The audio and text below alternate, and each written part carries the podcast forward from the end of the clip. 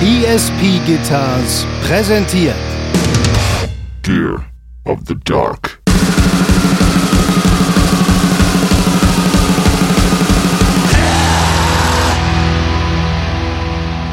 Moin, ihr Lauser und herzlich willkommen hier bei Gear of the Dark mit den beiden fantastischen Moderatoren Simon und Hanno.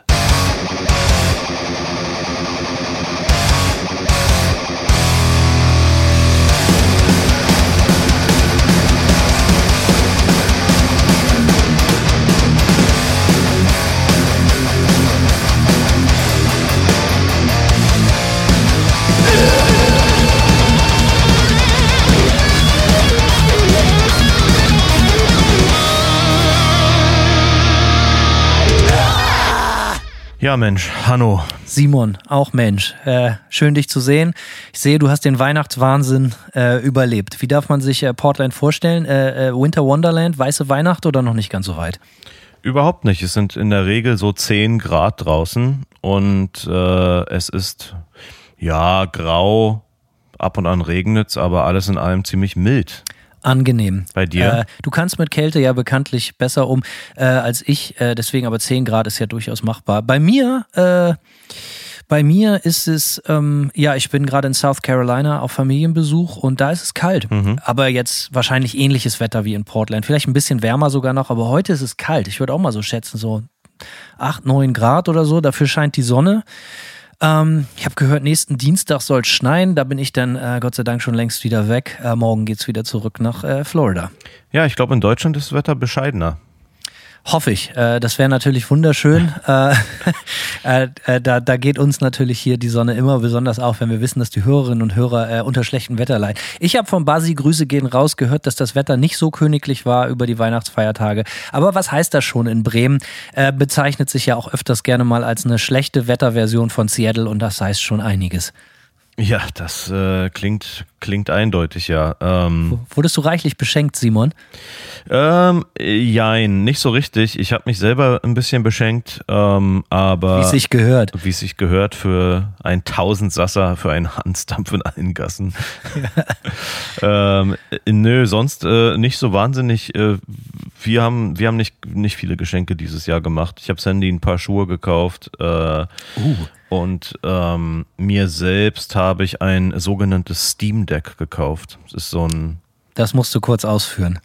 Steam Deck klingt wahrscheinlich deutlich, äh, wie soll ich sagen, sketchier als es ist. Es ist einfach nur so, ein, ähm, so eine mobile Spielkonsole im Grunde genommen. Es ist so ein PC im Handheld-Format, wo du dann drauf, keine Ahnung, zocken kannst. Und da ich auf Flugreisen immer so am Absuffern bin und, und darum verlegen, jegliche, jegliche, wie soll ich sagen, Ablenkung, die ich finden kann, irgendwie äh, mir rauszulassen. Ja, habe ich mir dieses Mal so ein Steam Deck geholt. Ziemlich cool.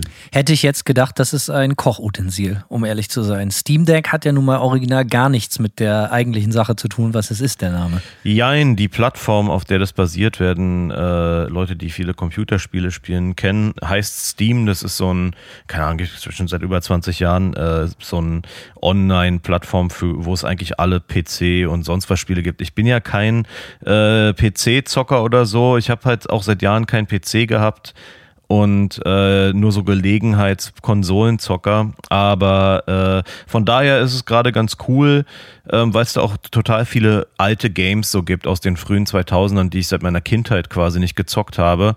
Ähm, ja, äh, ziemlich cool. Macht Spaß und äh, ich freue mich jetzt fast auf die nächste Flugreise, wo ich mich ablenken kann.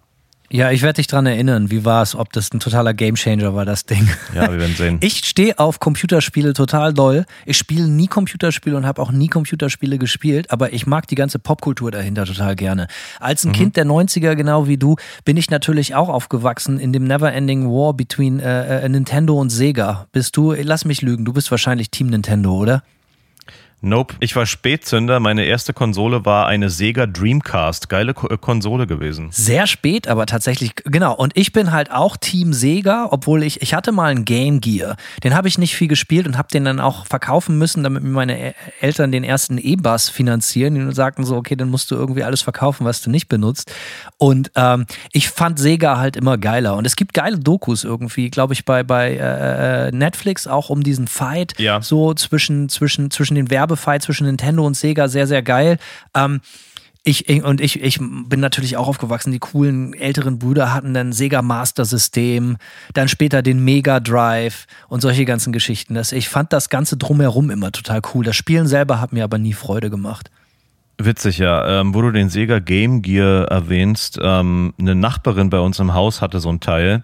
Und das habe ich mir natürlich, weil ich selbst, wie gesagt, sehr spät erst Konsolen hatte, ähm, habe ich mir das Ding ver versucht, so oft wie möglich auszuleihen und dann halt äh, Sonic da drauf gezockt und so. Und dieses Steam Deck, als ich zum ersten Mal gesehen habe, war meine Assoziation tatsächlich auch Sega Game Gear. Ähm, noch Fun Fact, so ich habe auch äh, auch einen PC hatte ich erst sehr spät, irgendwie mit 15 oder so, den ersten eigenen PC.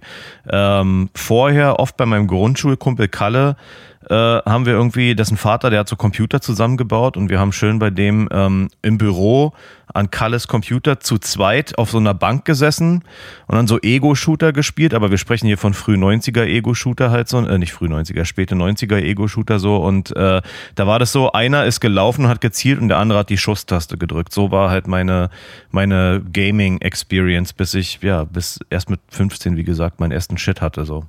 Der wilde Osten. Ja, ich habe mein, mein Vater hat War im Westen, Spandau. Ja.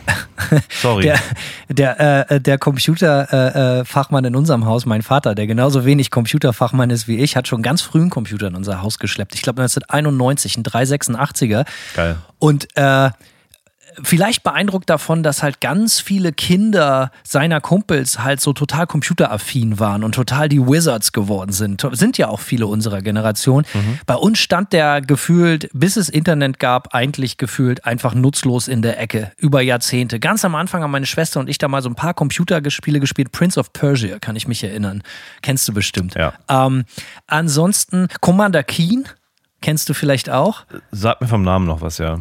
Ja, ähm, egal. Und äh, also ich bin nie äh, großer Computerfreak geworden, hat mich nie wirklich interessiert. Äh, zurück zu den Geschenken. Ich habe ein Geschenk gekriegt, über das ich mich sehr gefreut habe. Das einzige Geschenk, ich habe äh, von meinem Schwiegervater eine, eine, eine Selection gekriegt von wirklich guten Zigarren. Ähm, ich bin ja äh, Zigarrenraucher. Und äh, das ist immer schön. Das ist ein Geschenk, mit dem ich nicht gerechnet habe. Und so gute Zigarren kommen bei mir immer gut, gut an. Wenn ihr mir einen Gefallen tun wollt, schenkt mir gute Zigarren, rauche ich sehr, sehr gerne. Nicht viel und oft, aber vielleicht so einmal die Woche oder so gibt es eine schöne, gute Zigarre. Und dann wird das Geld gezählt. Ja, nee, leider klar. nicht. Sondern meistens wird dem Geld hinterhergetraut, was ich für diese Zigarre ausgegeben habe. Denn ich kaufe auch gute Zigarren für gutes Geld. Ich denke, ich bin in dem Alter angekommen, wo man für die schönen Dinge des Lebens Geld ausgeben sollte. Das erinnert mich so ein bisschen, Hanno, also ohne jetzt in Klischees verfallen zu wollen, aber Zigarrenrauchen ist so ein reiche Leute-Hobby. Ja, wie Armbanduhren, Weinkeller und ähm, äh, ich finde das Man ganz... kennt mich. Ja, ja, man kennt dich, ja, dich und deinen Weinkeller in Florida. Aber Und mein äh, Reichtum. ich habe es letztens bei, äh, wer war's? James Hetfield ist ja jetzt ja auch Zigarrenraucher und der hat, das ist so interessant. Ah, schon ganz lange. Ja, okay, aber der, der hat das in letzter Flex Zeit. damit mehr als früher, ja. Alter, aber so richtig krass, ne? Also ich finde das so witzig. Ich, ich als jemand, der sehr wenig von Metallica generell mitbekommt, äh, habe auf jeden Fall mitbekommen, wie sehr der jetzt gerade mit seinen Zigarren flext und dann war er äh, auf dem Cover des, äh, was weiß ich, Alter, Cigar Smoking Man Magazines oder irgend so einem Dreck, ne? Und das ist auch geil, jetzt auf jedem äh, Reel, was Metallica irgendwie auf Instagram gepostet haben, äh, überall hat der Typ so eine Fluppe im Maul. Also das ist echt so, der, das ist so gerade seine, seine neue Identität und ich finde es so geil, weil das ist alles auch so berechenbar. Ne? Äh, wie, entweder es ist so reiche Leute, Hobby, Golf übrigens auch noch äh, gutes Thema. Und ähm, ja, interessant, finde ich, äh, finde ich witzig. Also, Aber es ist mit den reiche Leute Hobby, ich weiß, das ist so ein Klischee, aber das ist, man kann schon für, für, für um die 10 Euro eine wirklich, wirklich gute Zigarre rauchen. Und eine Ja. gute Zigarre befindet sich eben mehr im Aschenbecher als im Maul. Und äh, man nimmt vielleicht ein, zwei Puffs pro Minute oder so. Es, ist, äh, es geht um so ein bisschen auch um das Ritual. Und da ich ja zum Beispiel, also jeder hat ja so Rituale, die er sehr schätzt, wo er auch so gerne für Zeit in Anführungsstrichen verschwendet. So. Und äh, bei mir habe ich gemerkt, dass ein gutes Profigetränk äh, mit einer guten Zigarre, das ist, äh, gefällt mir gut. Und natürlich der äh, der, der Typ in, äh, der deutsche Typ in Florida, ein wandelndes Klischee. Ne? Natürlich unter die Zigarrenraucher gegangen und so in Natürlich. dem etwas zu weiten Hawaii-Hemd steht er dann da mit der Lederhaut, mit dem lichten Haar, aber eine dicke Zigarre im Maul. So kennen wir ihn und lieben ihn. Ja, und ich bin das Portland-Klischee, was immer zum guten Coffeeshop rennt. Ganz Von genau. daher- Und eine gute Platte ja. auflegt. Ja, von daher, wir sind alle Klischees. Ähm, Was sollen wir machen? Wir können nicht aus unserer Klischeehaut raus. Nee, auf keinen Fall. Ähm, wir haben viel vor heute. Wir haben ganz, ganz, ganz hohen Besuch. Wir verraten jetzt noch nicht zu viel, da kommen wir dann später drauf. Wir haben einiges vor heute, deswegen machen wir mal direkt weiter. Äh, PayPal machen wir nächstes Mal. Ähm, hier, wenn ihr mal wirklich wissen wollt, ob ihr wirklich für einen guten Zweck spenden könnt, ja, jetzt könnt ihr es wissen, denn äh, wir sind so ein bisschen am Pläne schmieden. Wir versuchen alles, dass wir tatsächlich dieses Jahr uns beide, beziehungsweise 2024 auf die NAM nach Los Angeles kriegen, solange es sie noch gibt, muss man vielleicht auch sagen. Ja. Ähm, Simon hat geschäftlich viel vor, äh, was natürlich super ist, da werden wir auch später drüber berichten, Hanno vielleicht auch, aber wir wollen natürlich auch für Gear of the Dark da aufschlagen, um für euch O-Töne einzufangen, um äh, Features aufzunehmen und euch einfach aus erster Hand äh, von den Attentätern selber berichten. Und äh, das würden wir gerne machen, kostet wahnsinnig viel Geld. Ähm, wir kriegen das wohl irgendwo hin, aber wenn ihr uns wirklich unterstützen wollt für die Flugtickets und so weiter, äh, ihr wisst wo. Nämlich wo, Simon? Das ist bei paypal.me slash gear of the dark. paypal.me slash gear of the dark. Die Erotik in deiner Stimme, sie lässt mich dahin schmelzen, jedes Mal. Ansonsten, äh, wir haben in der letzten Folge schon darauf hingewiesen, äh, wir machen das diesmal wieder, weil es genauso geil weiterging. Es gibt ein neues Format und zwar von äh, You Discover, ein äh, Podcast-Format, nennt sich Sound Off. Die erste Staffel dreht sich um, ja, worum dreht es sich eigentlich, Simon? Ja, die erste Staffel steht unter dem Banner Sound of Resistance und äh, da geht es überwiegend um, wie der Name schon sagt, Künstler äh, und Künstlerinnen, die sozusagen Musik unter, unter revolutionärem Banner, unter politischem Banner äh, exerziert haben. Äh, da geht es um Genres wie Punkrock, äh, Hip-Hop. Wir haben in der letzten Folge schon die, äh, die erste Sound of Resistance Episode angesprochen. Da ging es um die Sex Pistols und Punk in UK. Ähm, und in der zweiten Folge in der es eigentlich fast noch viel politischer wird, äh, geht es um Public Enemy. Allerdings. Alter Hahn. Haben wir schon ein bisschen angespoilert letztes Mal, wie Simon schon gesagt hat, äh, Sound of Resistance. Es geht eigentlich immer darum, es wird beleuchtet über zehn Folgen in dieser Staffel, äh, wird beleuchtet, wann immer Genres, Künstlerinnen und Künstler, Gruppen, Musik aus soziopolitischem Hintergrund, muss man sagen, äh, eigentlich quasi die Mucke komplett auf den Kopf gestellt haben. Jede Revolution braucht einen Soundtrack, darum geht es diesmal, äh, genau wie letztes Mal. Es ging los mit Punk, wie Simon gesagt hat, und diesmal äh, bei uns rannte man damit natürlich offene Türen ein. Es ging um Public Enemy. Äh, Simon und ich, äh, wir weisen immer mal wieder darauf hin, dass wir durchaus auch sehr Hip-Hop-affine Leute sind. Deswegen hat mir diese Folge, die letzte war schon wirklich gut und man muss sagen, was das Format auszeichnet, ist es halt eben nicht ein Wikipedia-Artikel ist, der einfach runtergelesen wird, sondern es geht mit Facts und Background-Infos äh, insbesondere so die politisch, das politische Klima der damaligen Zeit zu beleuchten, wirklich ans Eingemachte. Und das hat in Sachen Public Enemy wirklich viel Spaß gemacht. Bei Sex Pistols muss ich sagen, macht man mir nichts vor. Und äh, ich kann auch, wir können an dieser Sache auch schon spoilern. Ich glaube, bei der nächsten Folge wird es um Nirvana gehen. Da bin ich auch mega gespannt. Oha. Aber bei Public Enemy bin ich ganz ehrlich, habe ich extrem viel dazu gelernt. Wie ist es bei dir, Simon? Ging mir ganz genauso. Ich muss gestehen, dass ich wahrscheinlich aufgrund meines Alters damals Public Enemy eher passiv wahrgenommen habe. Natürlich der 100 Band, Pro. also der Bandname war natürlich Punkrock äh, bis zum geht nicht mehr und war damit für so, wie soll ich sagen, ein Hip Hop affines Metal, Punk und Grunge Kit natürlich trotzdem sehr sehr sehr attraktiv so und äh, die Band hat es schon oder es ist es ist schon auch rübergekommen, dass die Band äh, das durchaus ernst meinte mit ihrem Bandnamen, aber wie tief verwurzelt die äh, äh, zum Teil waren in ihrer politischen Message. Also es ging ja äh, nicht nur nur um Black Liberation, sondern auch, man kann fast sagen, bis, äh, bis hin zu Black Supremacy in so gewissen, äh, äh wie soll ich sagen, Ansätzen, äh, hat die Band ja doch richtig hart angeeckt, so, ja. Nation of Islam, also wer sich damit mhm. auskennt, das waren, waren auf jeden Fall äh, äh, extrem also höchstgradig politisch aufgeladen, das ganze Ding, wie Simon schon sagt. Und äh, sehr, sehr interessant. Für mich war Public Enemy, genau wie du gesagt hast, eigentlich immer nur ein, ein, ein, Shirt, was ich immer geil fand, wie bei ganz vielen Bands. Also bei mir auf der Schule, da hatten die älteren Kids halt, wenn man richtig dazugehört, dann hattest du entweder ein Cannibal Corpse Shirt, du hattest ein Slayer Shirt oder du hattest ein Public Enemy T-Shirt. Ich hatte zu der Zeit noch nichts mit irgendeiner von diesen Bands zu tun. Ich wusste aber auf jeden Fall, die wissen, wo der Hammer hängt. Und ähm, die Folge ist äh, extrem tiefgründig. Ich finde so ein paar Sachen, die man bei der Folge lernt, äh, finde ich, äh, genau wie du eben schon gesagt hast, äh, haben mich fast überrascht. Also ich wusste immer, dass es eine massiv politische Band ist, aber wie, wie, wie die Forderungen dieser Band dann doch auch formuliert wurden, war auf jeden Fall sehr, äh, ja, äh, verrückte Zeit. Ja, intensiv auf jeden Fall. Ich finde es auch cool, dass so ein bisschen ähm, die Anfänge des Hip-Hops äh, kurz beleuchtet werden in New York. Unbedingt, hab, das geht Hand in Hand mit der Folge, ja. Ich habe äh, dazu mal eine super interessante Doku gesehen, leider weiß ich nicht mehr, wie die heißt, ähm, aber ja, wird wie gesagt hier in der Folge auch an, äh, angesprochen.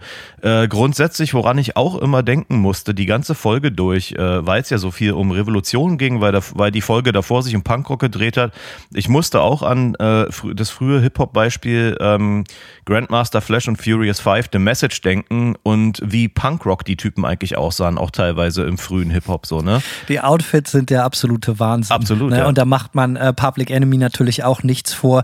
Äh, für mich oder für uns natürlich auch interessant, weil Public Enemy äh, natürlich auch immer schon sehr forward-thinking waren. Das heißt, es gab schon früh, kennst du, kennst du bestimmt Bring the Noise, den Tracks mit Anthrax? Mhm. So, also für alle Metaller da draußen, es gibt einen geilen Track mit Anthrax zusammen, der ein totaler Klassiker ist. Es gibt aber auch ein Feature, und das finde ich noch viel geiler, äh, in dem Song Cool Thing von Sonic Youth, ja. wo er so einen Spoken Word Part im Mittelteil hat, äh, Chuck D.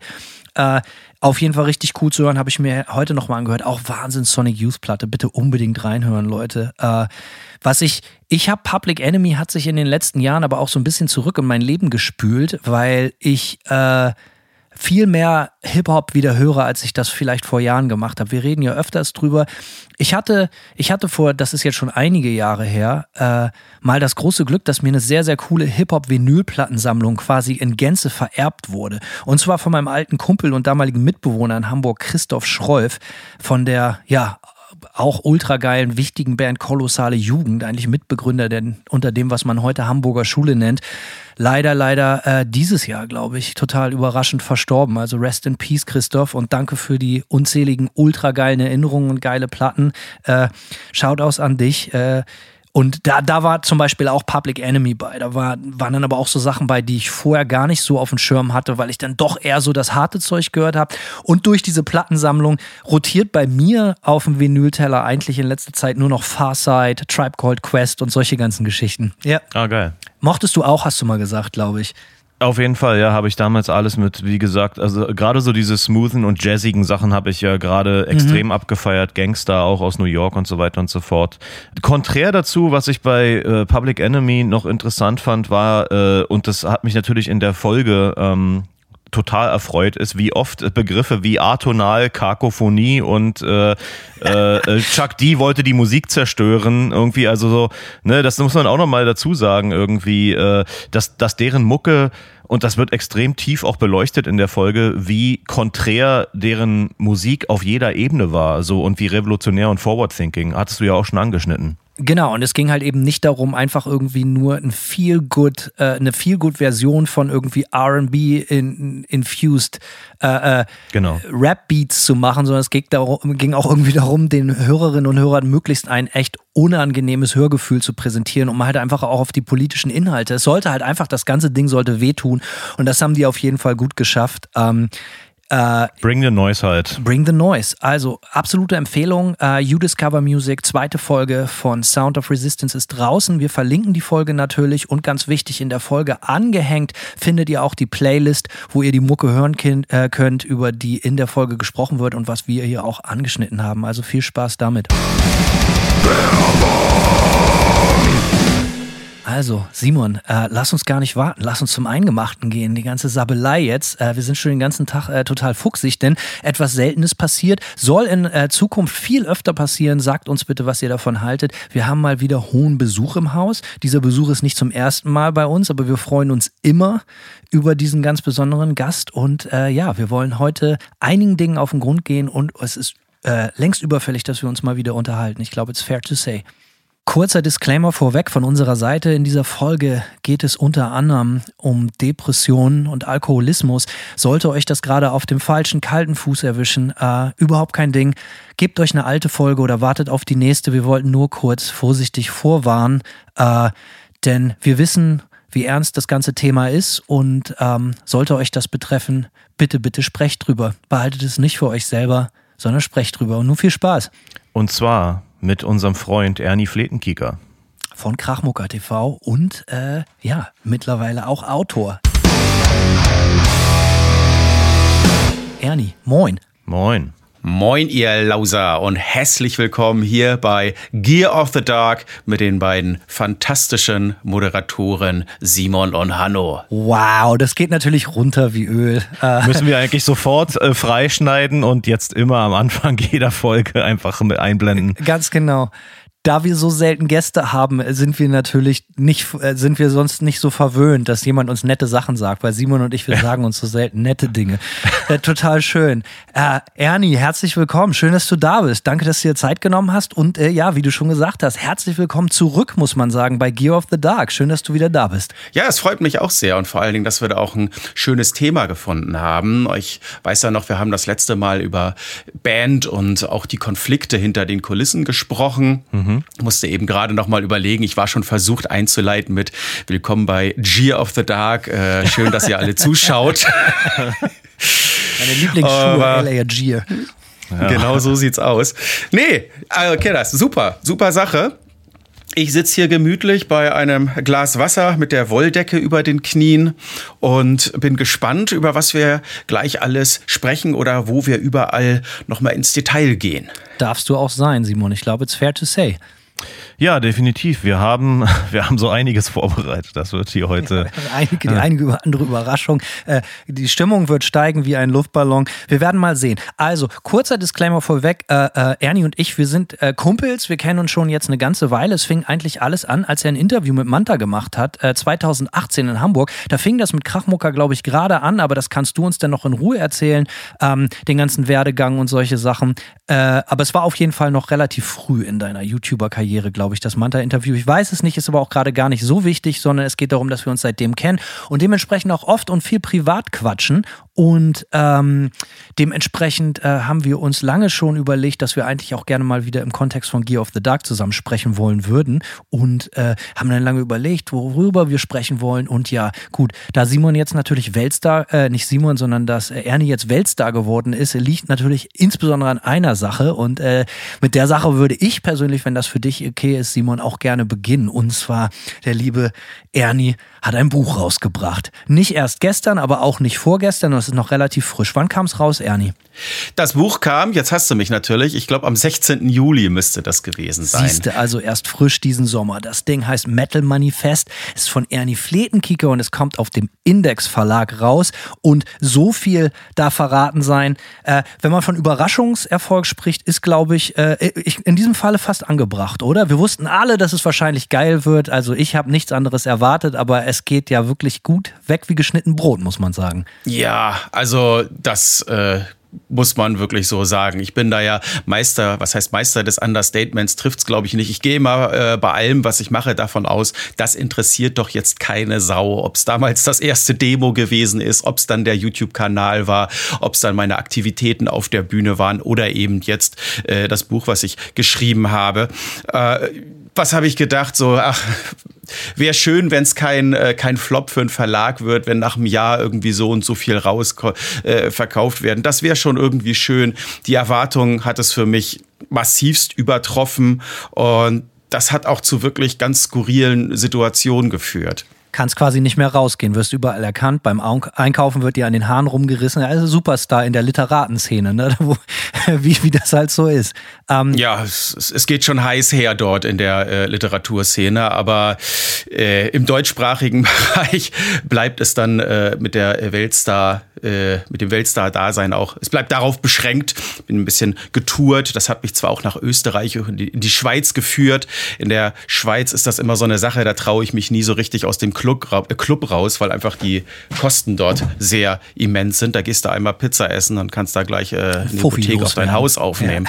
Ja. ja, ja. Ist die Gage weg, ja. Dann ist die Gage weg. Also wenn du überhaupt so viel kriegst, dass es das halten würde. Ich weiß das noch früher, sind wir bei unserer ersten Tour, ich lag krank im Bett und äh, die vier Jungs sind raus, kamen zurück, haben 100 Euro gezahlt für eine Pizza und eine Cola jeweils. Insgesamt. Also, nice. nee, nee. Also, das, das war wirklich äh, sehr überraschende Sache, die uns auch stark äh, gefordert und teilweise überfordert hat. Also ich habe bekannt gegeben, dass jetzt äh, der Vorverkauf startet und sowas hatte ich eben noch nie gehabt, äh, dass da plötzlich, also das Postfach, das qualmte. Und zwar so sehr, dass mir der, der Internetanbieter sogar noch äh, das Mail-Konto äh, gesperrt hat, weil es vom übermäßig viel Spam ausging. Und dann praktisch, also weiß ich nicht, wann ich das online gesetzt habe, um 16 Uhr oder so, um 24 Uhr haben sie mir das Ganze dicht gemacht und ich bin da morgen erstmal in Panik verfallen. Hab das Ganze noch, ich habe ja keinen richtig professionellen Shop, ich habe mir das alles selber zusammengedübelt und das läuft über E-Mail. Äh, und ich habe teilweise, dann habe ich die beantwortet und da ging es schon in den 100er-Bereich, schick alles raus, guck mir die Mails dann nochmal an. Ich glaube, das kennt ihr auch. Also diese Fehlerquellen, die findet man erst nicht, wenn man es dreimal durchgelesen hat und auch nicht, wenn man es zehnmal durchgelesen hat und die Frau nochmal drüber geguckt hat, sondern in dem Moment, wo man draufklickt. Mhm. Da sieht man, dass man ein, äh, eine falsche äh, Bankverbindung angegeben hat. Irgendjemand ist jetzt also sehr reich irgendwo da draußen. also nochmal 200 Mails rausschicken und äh, das Ganze hat sich dann... Ähm, ja, sehr häufig äh, wiederholt. Und irgendwann saßen wir da und da haben wir dann auch Podcast gehört. Und ich meine auch Gear of the Dark, als wir da am Tisch gesessen haben in der Diele und dann Bücher eingepackt haben. Lass uns von vorne anfangen, äh, Ernie. Wie, wann kam die Idee? Also wo, wo war klar, okay, ich mache das jetzt? Also, da muss ich ausholen. Die Idee, ein Buch zu schreiben, die habe ich schon ewig. Aber diese Idee, ein Buch zu schreiben, die hat wahrscheinlich jeder irgendwann mal in seinem Leben. Und bei mir war es die Idee, äh, einen Roman zu schreiben. Und die, die Story, die steht auch eigentlich seit Jahren, wenn nicht vielleicht seit zwei Jahrzehnten fest. Aber äh, der, zwischen der Idee, ein Buch zu schreiben und äh, der Tatsache, dann wirklich ein Buch zu schreiben und es auch fertigzustellen, da liegen Welten. Äh, sprich, nach zehn Seiten ist der große Roman des 21. Jahrhunderts äh, ins Stocken geraten und ich habe gar nichts mehr hingekriegt. Ich erinnere mich daran, das ist jetzt, ach, auf Jahreszahlen, äh, bei den wilden Zeiten komme ich komplett durcheinander, was 20, was 21, was 22 22 war. Aber äh, sagen wir mal vor zwei ungefähr drei Jahren bin ich äh, mit äh, meiner Frau, der bezaubernden Natascha, spazieren gegangen mit unseren beiden Hunden. Und das Schöne ist, es gibt zwei Situationen. Entweder wir unterhalten uns angeregt über Wrestling oder wir laufen einfach still, stumm, schweigend nebeneinander her und können das beide auch sehr genießen. Und während wir dort so still, stumm, schweigend äh, nebeneinander herliefen und äh, die Hunde hier und da am Wegesrand schnupperten, da kam mir irgendwie die Idee, nachdem ich frustriert war mit diesem großen Roman nicht weitergekommen zu sein, mach doch ein Buch über Metal. So, das ist, das klingt erstmal sehr einfach, aber ich hatte irgendwie eine Idee im Kopf. Und die Idee war, das war so der Titel. Für mich ist immer äh, so, so ein gewisses Konzept, was vorher äh, stehen muss, wie bei Alben. Das ist da bei mir sehr ähnlich. Ich hatte den Titel Surviving Heavy Metal im Kopf, so wie ein Überlebensratgeber für die Heavy Metal Szene. Und dann war das so, wir liefen, wir, die Spaziergänge gehen immer ziemlich genau anderthalb Stunden. Und dann sind wir zu Hause angekommen und eigentlich ist dann der weitere Verlauf des Abends, es wird Essen gemacht und wir setzen uns alle aufs Sofa war. Aber ich hatte plötzlich so viele Ideen im Kopf, dass ich mich sofort an den Rechner gesetzt habe und losgetippt habe. Ja, und das ging auch zehn Seiten sehr gut.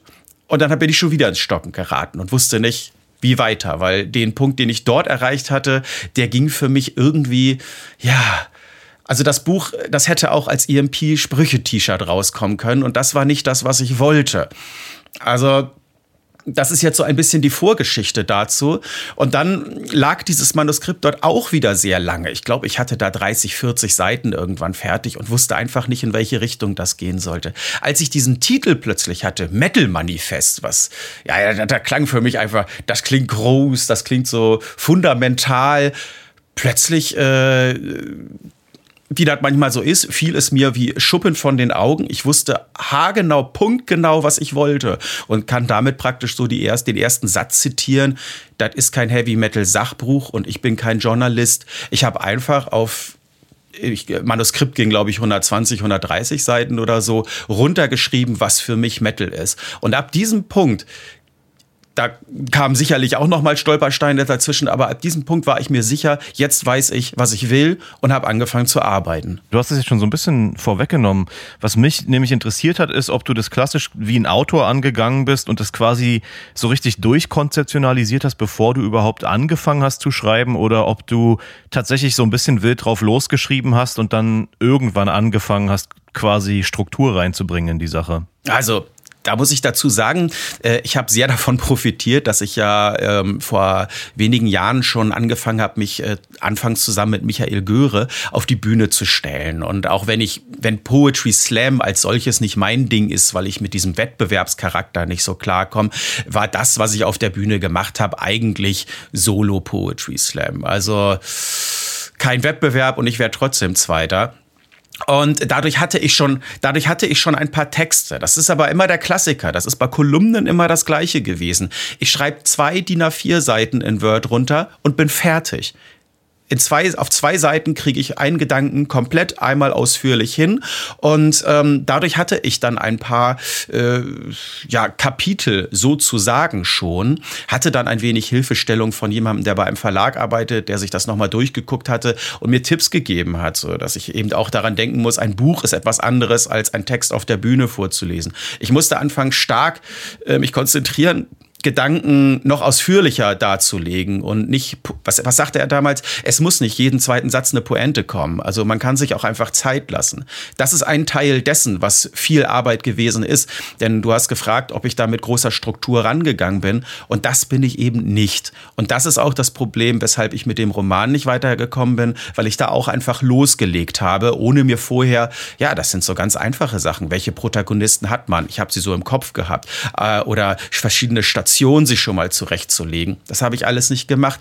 Und ein ganz großer Teil des Buchschreibens oder des äh, Fertigstellens ging darauf, äh, dass ich die Chronologie oder beziehungsweise diese, ja, wie nennt man das? Ähm, äh, die Dramatik des Buches äh, sehr stark im Fokus hatte, überlegt habe, was kommt wohin, wie ist der Aufbau und kommt dieses Kapitel jetzt lieber vor das Kapitel oder umgekehrt. Das war mir sehr, sehr wichtig und äh, das hat sehr viel Zeit verbraucht. Das stelle ich mir persönlich am schwierigsten vor, sich erstmal so ein Gerüst aufzubauen, wo, wie du sagst, du sprichst von der Dramaturgie des Buches.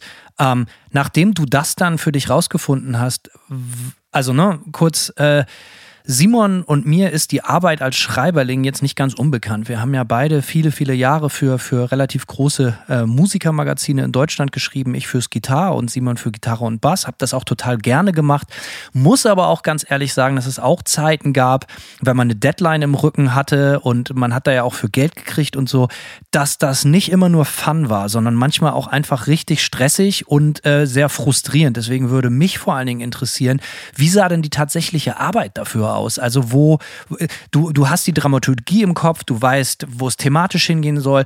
Wenn du das alles geklärt hast, ja, und du hast sogar noch Hilfe von außen, wie sieht die eigentliche Arbeit aus? Weil ich kann mich erinnern, dass es zumindest bei mir war, vielleicht verbesserst du mich oder erzählst mir was anderes oder Simon auch gerne. Bei mir war das immer enorm unromantisch. Irgendwann, fünf vor zwölf, genau wie Sonntag nachts Hausaufgaben machen, war das dann immer so, okay, ich muss mich jetzt hinsetzen mit einer Kanne Tee und ein paar Dosen Red Bull und muss jetzt die nächsten vier Stunden das runterkloppen. Jo. Ist immer geil geworden, aber ne, so, es war dann trotzdem auch Arbeit. Wie war es bei dir, Ernie? Rotweinflasche beiseite stellen und ackern.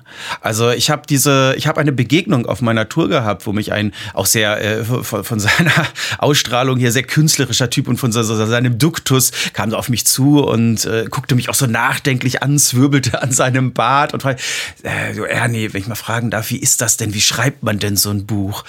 Und da musste ich eben eiskalt sagen, ja, genau, irgendwann musst du dich einfach hinsetzen und schreiben.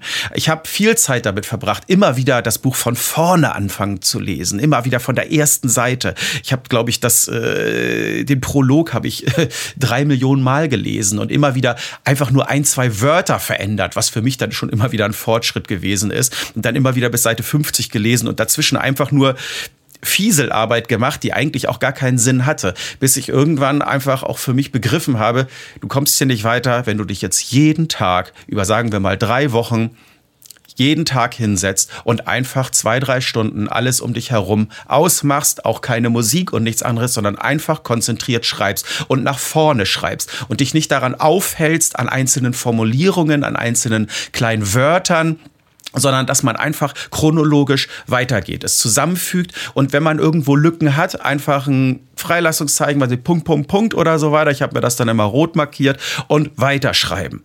So, als ich dann den Punkt hatte, jetzt habe ich hier ein Fundament, dann kann man auch mal ins Detail gehen und sicherlich viele Gedanken, ein sehr düsteres Kapitel äh, über die ja, die eher, ich, ich bleibe bei einem düsteren Kapitel, das habe ich zum Beispiel in zwei Stunden mal auf einer Zugheimfahrt geschrieben. Da habe ich auch relativ wenig dran verändert. Im Mittelteil, wo ich über die Vielfältigkeit vom Metal gesch äh, gesch äh, geschrieben habe, über die Vielfältigkeit, äh, das war, das war ein Krampf, sag ich euch. Das war ein Krampf, vor allen Dingen, weil man wusste, man kämpft gegen Windmühlen. Man wird diese Vielfältigkeit des Metals ohnehin niemals erfassen können, wenn ich jetzt nicht von 300 auf 600 Seiten gehe. Und äh, deshalb auch viele äh, Phrasen sehr häufig wiederholt, wie das ist jetzt einfach nur meine Sicht. Und wenn jemand, äh, der Dragon Force Ultra ist und nicht in erster Linie Celtic Frost mag, für, der würde dieses Buch auch ganz anders aufbauen, ganz andere Bands erwähnen. Und ja, es war ein, es war ein Hin und Her, es war ein totales Durcheinander. Ich glaube, das ist jetzt dabei auch äh, rübergekommen. Was mir sehr geholfen hat, war auch, äh, dass ich mit dem einen oder anderen Autoren gesprochen habe, äh, mit ähm, mit Michael Göre vor allen Dingen, die mir aber alle gesagt haben, das erste Buch, das ist schon auch wirklich am schwierigsten, weil man halt diesen riesengroßen diese riesen, diesen riesengroßen Berg vor sich hat, den man erklimmen muss, viele offene Fragen hat, viele Fragen, die eigentlich auch nicht geklärt werden können, wenn man es selber nicht gemacht hat, um dann den Berg irgendwann erklungen zu haben und ich jetzt da sitze und sagen kann, ich habe ein Buch geschrieben und viele Fragen, die ich ganz am Anfang hatte, für mich komplett trivial jetzt sind. Okay, also was ich so ein bisschen raushöre bei der ganzen Sache und das ähnelt sich vielleicht ein bisschen mit dem Musikmachen, die Romantik des Inspiriertseins ist nicht unbedingt äh, maßgeblich, sondern des sich hinsetzen hinsetzen und arbeiten und äh, das ja einfach diszipliniert sein spielt wahrscheinlich am Ende des Tages die größere Rolle. Wenn man fertig werden möchte. Ja, du kannst auch einfach, ja. du kannst ja auch immer, wenn dir danach ist und wenn du gerade irgendwie eine Eingebung hast, ich habe häufig Eingebungen auf Spaziergängen, mhm. äh, dann kann man auch das mal hinschreiben, da kann man da mal was schreiben und dann sitzt du irgendwann da mit einem riesengroßen Berg Manuskripte. Aber äh, wenn du dann wirklich daraus etwas machen möchtest, es ist ja beim Musikschreiben nicht anders, da sitzen ja viele Bands, ich ja auch, da und schreiben erstmal Riffs und nehmen die kleinen Riff-Fragmente äh, vielleicht erstmal auf. Und irgendwann fügt sich das alles so zusammen. Und dann kommt ja auch beim Musikmachen irgendwann der Punkt, wo einfach nicht mehr darum geht, jetzt äh, hier ja, das, das, große Künstlerische, sondern da muss man einfach einen vernünftigen, schlüssigen Song aus dem Ganzen basteln. Ne? Das ist geil, dass du das ansprichst, weil das steht hier bei mir nämlich auch so. Wir wissen ja, die meisten Leute wissen, dass du ja auch Musiker bist, dass du eigentlich auch viel länger schon Musiker bist, als dass du Autor bist. Aber das ist geil, dass du das oder interessant, dass du das Beispiel anführst, weil Simon und ich, wir haben uns bei uns in diesem Podcast-Format da öfters auch schon drüber unterhalten. Wir kriegen immer wieder Zuschriften auch von Leuten, die sagen, erzählt doch mal äh, Songwriting und so. Haben wir auch mal eine Folge drüber gemacht und wir reden hier und da auch immer drüber und es ist genau wie du es sagst. Es ist man hat eine Festplatte voll mit unzähligen Riff-Ideen, mit Skizzen und dann fängt irgendwann die Tage, äh, die Arbeit an, wo man nicht mehr zurück kann, sagt so, ey, ich muss jetzt diese Platte fertig machen und dann muss der ganze Scheiß irgendwie zusammengetragen werden und dann muss da eine rote Linie rein. Dann müssen die Songs zusammen funktionieren, dann müssen aber auch diese, ey, ich hatte bei der letzten Manta-Platte, ich übertreibe jetzt nicht, glaube ich, irgendwie um die 300 verschiedene Riffs. Manche äh, zwei Sekunden und manche eine Minute lang oder so. Ne? Und daraus überhaupt rauszuführen. Und man ist ja, man liebt ja seine Kinder alle gleich. Und das ist äh, bei dir vielleicht auch so, dass viele Sachen es vielleicht auch letztendlich gar nicht ins Buch geschafft haben, von denen du am Anfang dachtest, dass sie total geil sind. Weiß ich nicht. Aber damit habe ich immer das größte Problem, sich auch von Sachen zu trennen und kein Gespür dafür zu haben, was dem großen Ganzen eigentlich gar nicht dienlich ist, weil man ja alles immer irgendwie unterbringen will. Ich hatte einen kleinen Vorteil, eben den, dass ich einige Texte ja wirklich schon auf der Bühne vorher äh, lesen konnte. Und so wie es eigentlich für mich jetzt aus der, aus der Perspektive, wo ich jetzt bin, wo ich gerade äh, nicht aktiv in einer Band bin. Ich mache für mich Musik, aber das ist alles erstmal noch ein bisschen halbgar. Ähm, eigentlich macht es doch richtig Sinn, bevor man ein Album aufnimmt, diese Songs, die man aufs Album packen möchte, tausendfach auf der Bühne zu spielen, um zu gucken, ob das läuft, ob das Sinn macht. Äh, vielleicht auch festzustellen, solches, das klingt irgendwie ganz gut, aber irgendwie ist das doch nichts bezogen auf die Texte. Ich hatte ein, zwei Texte, die gefiel. Ich habe mich da beömmelt vor Lachen. Das waren lustige Texte. Ich äh, fand die super. Ich habe sie drei oder viermal auf der Bühne vorgelesen. Es hat keiner gelacht. Also und ich habe den Text dann letzten Endes auch nicht ins Buch genommen, so weil also das war für mich. Es ging. Ich habe mir ein, ähm, so, so ein ähm, ähm, fiktives Konzert, also ein fiktiver Konzertbericht war das. Und ich saß echt zu Hause schallend gelacht und fand das einfach richtig gut, aber das fand auch einfach niemand anders richtig gut. Das ist natürlich, aber das ist dann von Vorteil, wenn man das vorher testen kann. Ist bei euch, ich weiß gar nicht, äh, spielt ihr Songs, bevor das Album raus ist? Auch nicht viel, ne? Das macht man ja eigentlich als Band grundsätzlich. Ja, ja. Also Simon, keine Ahnung, wie ist das bei dir? Bei der alten Band haben wir es selten gemacht, nur einen neuen Song live gespielt, bevor er aufgenommen oder, oder veröffentlicht wurde. Äh, bei der neuen, bei Nightmare spielen wir ja so relativ wenig. Ähm, Nee, ich habe das Gefühl, wir sind immer mehr, wir sind immer mehr so eine, eine Band, die Songs schreibt und dann hinterher auf Tour geht, statt andersrum so, ne? Und, und früher, klar, als man angefangen hat, Musik zu machen, es ist so, wie du es beschrieben hast. Du hast halt irgendwie ständig Songs im Proberaum geschrieben und da konntest du es gar nicht erwarten, diese live dann auch irgendwie äh, zu zocken und zu schauen, äh, wie das äh, lokale Publikum dazu so abgeht, klar. Aber das verändert sich natürlich so ein bisschen über die Jahre. Aber gut, dass du den, diesen Vorschuss sozusagen so ein bisschen hattest. Das hilft natürlich vielleicht hier und da ein bisschen Selbstvertrauen in das zu geben, was du, was du dann auch ins Buch gebracht hast. Ja, natürlich. Also das ist ja, das ist ja das, was ich auch mit dem Understatement so äh, sagte. Ich hatte ja absolut keine Ahnung, ob das jemanden interessiert. So, man hat dann YouTube gemacht und das hat Leute interessiert. So, da gucken dann da hatte ich irgendwann so diese, diese Zahl von 8000, sage ich mal, so viele Leute haben auf ein Video geklickt. So viele Leute sind ja jetzt nicht live zu den Auftritten gekommen. Das lief noch auch super. Nicht. Nein, noch nicht. Ich denke, das ist auch in, dieser, äh, in diesem Lesebereich oder Literaturbereich noch mal ein bisschen was anderes. Ich glaube, wenn man da dann irgendwann mit lustigen Texten in Arenen steht, dann hat man vielleicht auch irgendwas falsch gemacht. Hm, vielleicht würde es bei Songs ja auch reichen, wenn man sie einfach sehr häufig im Proberaum zusammengespielt hat. Das ist ja auch etwas, was heutzutage nicht bei jedem, aber bei vielen durch die Distanz äh, ins Hintertreffen gerät, dass man Songs eigentlich ja nur noch am Computer schreibt, oder?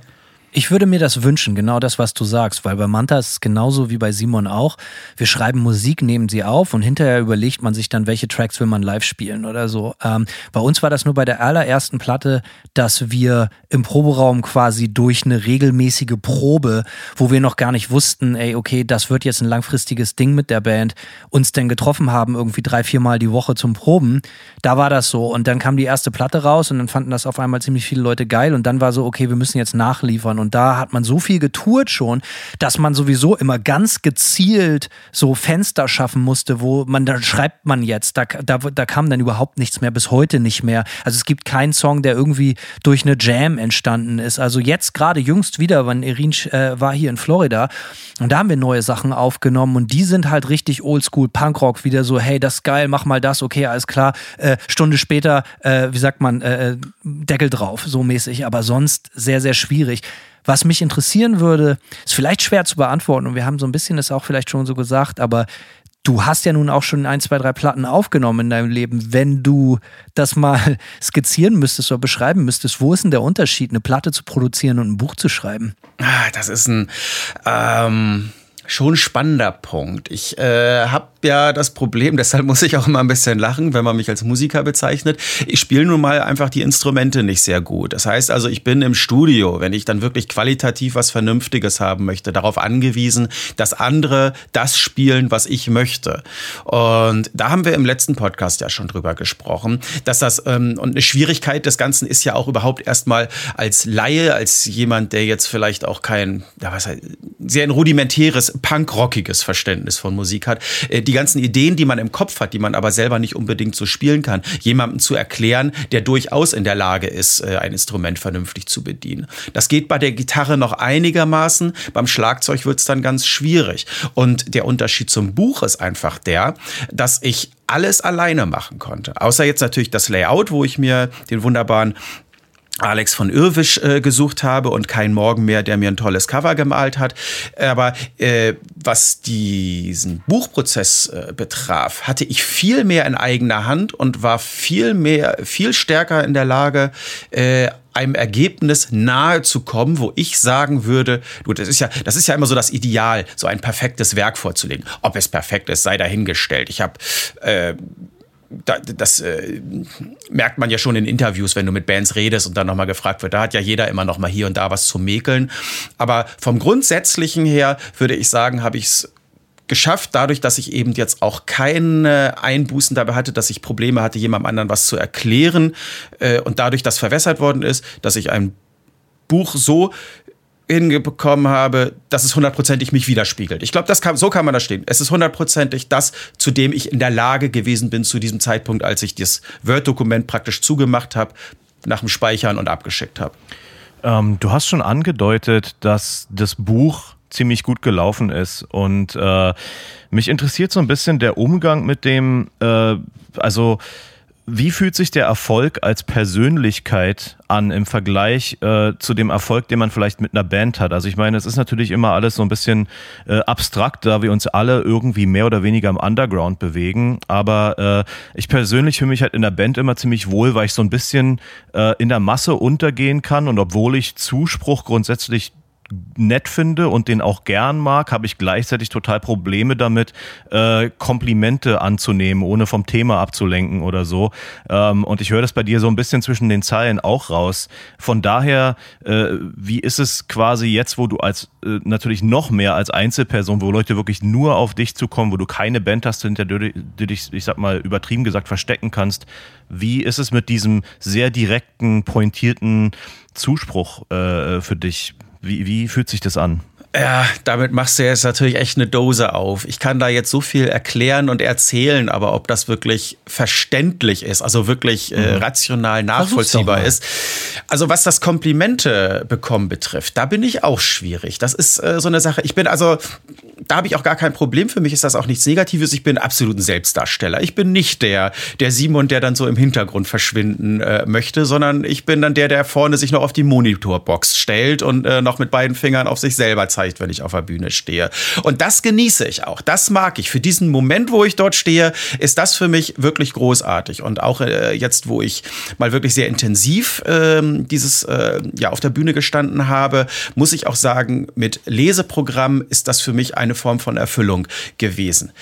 Auf der anderen Seite, wenn man dann danach also steht und die Leute einem sagen, wie toll das ist und was man macht, da gehe ich dann, da, da möchte ich am liebsten irgendwann auch im Boden zerfließen und so unter der Türspalte und weg und ins Hotelzimmer und äh, alles gut so. Also nach außen hin, es, es freut mich wahnsinnig. Ich weiß, es ist ein ganz großes Kompliment und aber mir reicht eigentlich der Applaus auf der Bühne, wenn ich was gelesen habe, was gesagt habe, das Lachen, vielleicht auch die Stille, wenn es mal etwas ernster gewesen ist, das reicht mir aus. Dieses, ah, nee, nee, also auch das, was, wo, wozu Hanno jetzt auch manchmal so ein bisschen geneigt hat, äh, da, da weiß ich dann auch schon nicht, was ich so richtig sagen soll dazu. Wo sind denn, also es gab doch auch sicherlich Frustration in der Erstehung des Buchprozesses, wenn du kann, kannst du das sagen? Wo gab es Momente, wo du sagst so, ey, das ist mir jetzt alles zu viel, ich lasse das nach, ich lasse es bleiben? Nee, Scheiß drauf. Nee, muss ich sagen, das gar nicht mal so. Ich, es gab eine äh, Sequenz und das war eigentlich auch, ich ähm, hatte mir überlegt, es gab so zwei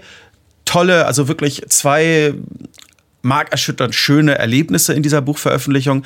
Das war Der zweite war, als ich das Buch ausgepackt habe, was aus dem Presswerk kam. Ich habe das äh, direkt vor der Kamera auch ausgepackt für ein Video. Ich guckte es an ich war einfach glücklich. Das war einfach ein ganz toller Moment. Ich glaube, der war sogar noch intensiver, als ich das bei den Alben gehabt habe, die ich ähm, aufgenommen und äh, zugeschickt bekommen habe. Aber der andere, und das sind wirklich die beiden mit Abstand schönsten Momente. Das war ein Moment, wo ich im Mittelteil ähm, wieder in dieser Vielfältigkeit ähm, versunken war, geschrieben habe und mich da an zwei, drei Sätzen aufgehängt habe und nicht wusste, wie ich jetzt zwei Teile, die ich geschrieben habe, miteinander verbinde und es war für mich ein ganz wichtiger Satz. Und ich habe da wirklich drei, vier Tage oder Wochen, irgendwann sechs Tage am Stück, äh Quatsch, äh, sechs Stunden an einer Sitzung gesessen. Ich bin aufgestanden, um mir Tee zu holen, habe mich wieder hingesetzt, habe da gesessen, bin aufgestanden, rauf und runter gelaufen, habe noch mal Manila Road, äh, Necropolis angemacht, mich wieder hingesetzt.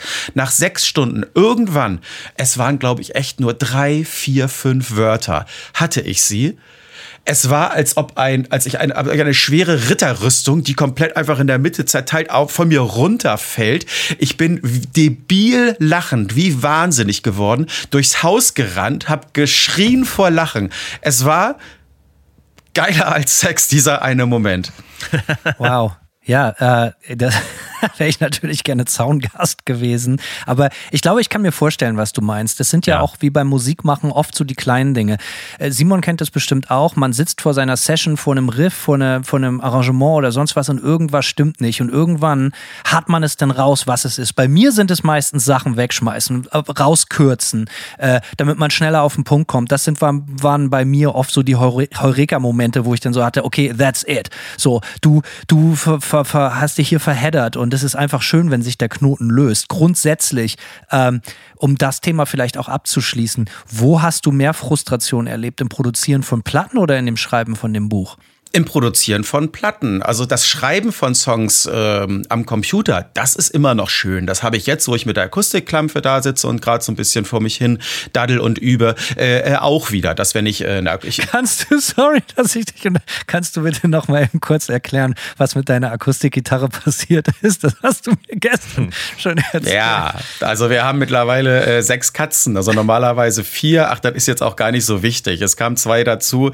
Wir haben hier ein bisschen Tuvabu und dann untereinander. Die müssen hier noch so ein bisschen ihre Gebiete abstecken. Äh, die Katzen pinkeln halt sehr viel voll. Ich habe meine Gitarre auf meinem, ähm, ja, auf dem, auf, dem, auf dem Stuhl, auf dem ich immer sitze, wenn ich im Tapetenzimmer drehe. Ich habe die Gitarre dort draufgestellt und das wurde irgendwann so zum Lieblingsplatz von Cassie die auch gerade hier rumläuft. Und irgendwann nehme ich die Gitarre hoch und sehe, die hat da reingepinkelt. Also wirklich, die Gitarre steht aufrecht und sie hat in das Loch gepisst. Ich dachte, ich werde nicht muss man erstmal hinkriegen. Ja, es ist äh, wir, wir, haben das vielleicht als Zeichen nehmen. So, vor oder? einer halben Stunde ist eine Katze mit äh, erhobenem Schwanz durchs Wohnzimmer gelaufen, an uns vorbei, ist zu den beiden neuen äh, Katzenkissen gelaufen, hat sich dort reingestellt, Kopf nach unten, Hintern nach oben und fing an zu strullern. Lass uns dieses ja. Thema jetzt vielleicht nicht so weit aus. ja. Okay, ich war, die Geschichte gefiel mir nur gut. Alles mhm. klar. Also das äh, Komponieren am Computer macht dir immer noch ja, Freude mit der Akustik. Weil, du, du, du stehst dort und du nimmst eine, ähm, eine Spur auf. Sagen wir einfach mal äh, ganz simples, äh, ganz simple Rhythmusgitarre. Und dann machst du da drüber noch eine, äh, eine Leadgitarre. Und dann setzt du ein Keyboard noch mit da drüber. Dann guckst du hier nochmal nach einem Effekt, ein Geräusch und so weiter. Das sind Sachen, die machen mir wahnsinnig Spaß. Und gerade wenn du es dann nochmal hören kannst und äh, so weitermachen kannst. Studio war für mich immer mit Einbußen ähm, verbunden. Und das hat gar nichts mit den Leuten zu tun, mit denen ich im Studio war. Das ist einfach der Punkt gewesen, dass ich nicht in der Lage war, so gut zu spielen, um es selber zu machen und auch nicht ideal die Möglichkeit hatte, genau das, was ich im Kopf hatte, äh, erklärbar zu machen. So dass es für mich nachher das Ergebnis immer irgendwo ein Kompromiss war. Obwohl ich ganz klar sage, mit Kompromiss, also ich, ich bin, also eine Band, ein Bandgefüge Gefüge ist keine Demokratie. Demokratie funktioniert für mich in der Band nicht. Und äh, es muss immer einen geben, der eine Vision hat und die dann auch im Zweifelsfall durchdrückt, wenn die Person überzeugt davon ist, dass das der richtige Weg ist. Und diese ganzen Geschichten, das hat, das, damit hat jede Band zu kämpfen. Das ist ja jetzt nichts irgendwie Einmaliges. Das alles hatte ich beim Buchschreiben nicht. Ja, äh, auf jeden Fall interessant. Ich habe einen anderen Kumpel, der schreibt auch Bücher. Äh, Sönke Busch, Grüße gehen raus. Ähm, Auf jeden Fall ist es immer interessant. Ich würde auch gerne mal ein Buch schreiben, aber ich äh, habe das natürlich genauso erlebt wie du und Simon vielleicht auch. Ich weiß es nicht, aber man fängt an und man steht auf einmal vor diesem riesigen Berg. Ich freue mich auf jeden Fall, dein fertiges Produkt hier in den Händen halten zu dürfen. Es hat den weiten Weg nach Florida gefunden und auch nach Portland.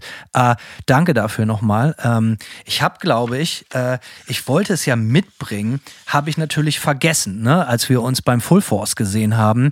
Äh, naja, da wollte ich es eigentlich, äh, ich weiß auch gar nicht, ob es da schon raus war, ich weiß es nicht, aber irgendwie, äh, das müssen wir noch nachholen, weil äh, mein Kumpel Jan von Tokotronic hat ja auch ein Buch geschrieben und der hat mir so eine schöne Widmung da vorne reingeknallt. Ich würde mich sehr freuen, wenn du das für mich auch noch erledigst. Und für alle anderen Leute, äh, Ernie Fletenkickers äh, Metal Manifest, äh, ja, Believe the Hype. Äh, es macht sehr, sehr viel Spaß, das Buch, und äh, wir können es äh, nur wärmstens empfehlen. Ja, danke schön. Ernie, du bist ja aber nicht nur hier, um mit uns über dein Buch zu sprechen, ähm, sondern du bist ja nun auch schon, wie lange kennt man dich? Also man kennt, frage ich mal anders. Viele Leute kennen dich natürlich schon lange, lange, lange als Musiker, bevor sie dich als Ernie Fletenkicker als solches kennen. Woher kennt man dich als solches? Wo kommt die mediale Person Ernie her? Ich um kurz das für mich zu beantworten, ich habe dich das erste Mal, glaube ich, vor 12, 13 Jahren oder so gefühlt in einem Interview bei YouTube gesehen, bin ich durch Zufall drauf gelandet. Ich hatte die Band, in der du damals gespielt hast, Fäulnis überhaupt nicht auf dem Schirm. Mittlerweile natürlich schon, hat zu Recht äh, viele, viele, viele Fans, die Band. Ähm, aber äh, ich habe damals ein Interview von dir gesehen und war extrem hin und her gerissen. Was ist das für ein Typ? Da bin ich ganz ehrlich. Es muss nach einem Konzert gewesen sein, ich weiß nicht mehr genau, was war, fürchterlich leere Augen, ein extrem äh, du wirktest sehr, sehr sensibel und zurückgezogen und äh, irgendwie also wirklich so doof und abgedroschen, wie es klingt, irgendwo in den Antworten auch irgendwo äh, zwischen Genie und Wahnsinn und auch äh, die, die Mimik äh, sprach selbiges irgendwie. Ähm, so habe ich dich kennengelernt und da bin ich so ein bisschen auf dich äh, aufmerksam geworden. Das habe ich dann ganz viele Jahre vergessen und dann irgendwann Krachmucker entdeckt und dachte, Alter, der Typ ist das. Okay, alles klar. Ähm, Woher kennt man dich? Kannst du das so ein bisschen abstecken, wie das eigentlich zustande gekommen ist? Weil du warst ja nicht immer Ernie, der YouTuber. Wie kam eins zum anderen? Ja, also ich denke mal, das erste Mal, dass ich irgendwas in der Öffentlichkeit gemacht habe. Gut, ich bin mit äh, 6, 7, 8 war ich der Hofnarr in einem äh, Theaterstück in der Schüler AG. Ich hatte dort. Da erinnern wir uns alle gerne. Da erinnern wir uns alle gerne dran. Das war ähm, eine Sprechrolle. Ich hatte sehr viel Text und äh, das Finale sollte eigentlich sein, dass ich die Prinzessin küssen darf. Äh, sie wollte nicht. Und dann ist viele Jahre nichts passiert. Und 2003 habe ich ein Demo aufgenommen. Also wie erwähnt, äh, ich wollte im Grunde genommen einfach nur ein schäderiges Black Metal Demo aufnehmen. Da war was heißt, es war nichts dahinter? Das stimmt nicht. Ich hatte auch eine Vision dafür, äh, äh davon, was ich dort machen möchte. Äh, auch wenn die äh, Vision musikalisch eigentlich, es war für mich im Kopf, ich dachte, im Grunde genommen soll es einfach ein klassisches Black Metal Demo sein. Es sollte nichts Eigenes sein, es sollte nichts Besonderes sein. Ich wollte es einfach nur gemacht haben. Das, was dabei rausgekommen ist, äh, das war dann doch schon etwas eigen. Unter anderem vielleicht auch aufgrund der äh, musikalischen Qualität. Aber um da jetzt nicht weiter in diesem äh, Gewässern des äh, Understatements zu fischen. Äh, es war sehr impulsiv. Es war ein Ausdruck äh, der die damalige Zeit auch sehr gut äh, widerspiegelt. Es wurde dann von, dem, von der nächsten Veröffentlichung ein 23-Minuten-Song nochmal äh, fortgeführt, wo ich all das, was in der damaligen Zeit für mich nicht richtig im Kopf erschien, versucht habe, ähm, über Musik zu transportieren letzten Endes äh, Klartext Depression, darum geht's. Depression, Angstzustände, was ich eben so seit, ich denke mal, seinem 13., 14. Lebensjahr mit mir herumtrage. Das war damals einfach nur eine Kassette, ich habe eine CDR dazu gemacht, die nächste Geschichte kam dann aus CD raus. Dann habe ich, dann hab ich mein erstes Album gemacht, so, und dann sind wir live aufgetreten. Das ist alles so ein Zeitraum von sechs Jahren ungefähr gewesen. Und als es 2009 auf die Bühne ging, dann wurde das Ganze noch mal einen Ticken größer. Ich hatte mir eine Band zusammengesucht und mit der dann eben äh, zwei Alben aufgenommen. Aber äh, was diese Zeit sehr stark geprägt hat, war eben diese Negativität und auch diese gewollte Negativität. Also es ging mir immer darum, und das ist auch immer wieder so ein Satz, den ich vor mir hergeschoben habe, also ich verstell mich da nicht, es ist einfach nur die absolut negative Seite von mir. Was das Ganze mit sich gebracht hat, ist, dass ich eben nie Freude gehabt habe an Auftritten, weil je schlechter es mir ging, umso, naja, letzten Endes auch irgendwo, umso unterhaltsamer war es dann natürlich auch fürs Publikum oder umso intensiver. Und das ist eben eine äh, Strategie, damit macht man vermutlich keine 30 Jahre Musik, wenn man irgendwo vielleicht dann doch irgendwann feststellt, dass es auch ein paar schöne Seiten im Leben geben darf. Naja, und äh, irgendwann ist das Ganze dann zu Ende gegangen vielleicht aus Frust, vielleicht auch aus äh, vielen anderen Gründen. Und 2017 habe ich dann gesagt, ich mache einen YouTube-Kanal. Ich wollte eigentlich nur wissen, wie man Videos schneidet. Also äh, viele, die mich so verfolgen, erkennen das, weil ich das sehr häufig erwähne. Ich habe festgestellt, ich möchte einfach nur alleine arbeiten. Das hat sich bis heute so ein bisschen fortgeführt. Ich habe immer noch Schwierigkeiten, mit jemandem anderen etwas zusammen zu machen. Aber ich habe äh, mir gedacht, gut, wenn du jetzt sowieso alleine dastehst, äh, Live-Auftritte wegfallen, gutes Promo-Ding sind Videos, überhaupt Video als äh, künstlerischer Ausdruck, etwas ganz Tolles. Lange Rede, habe mich dann dazu entschieden, über Metal zu reden.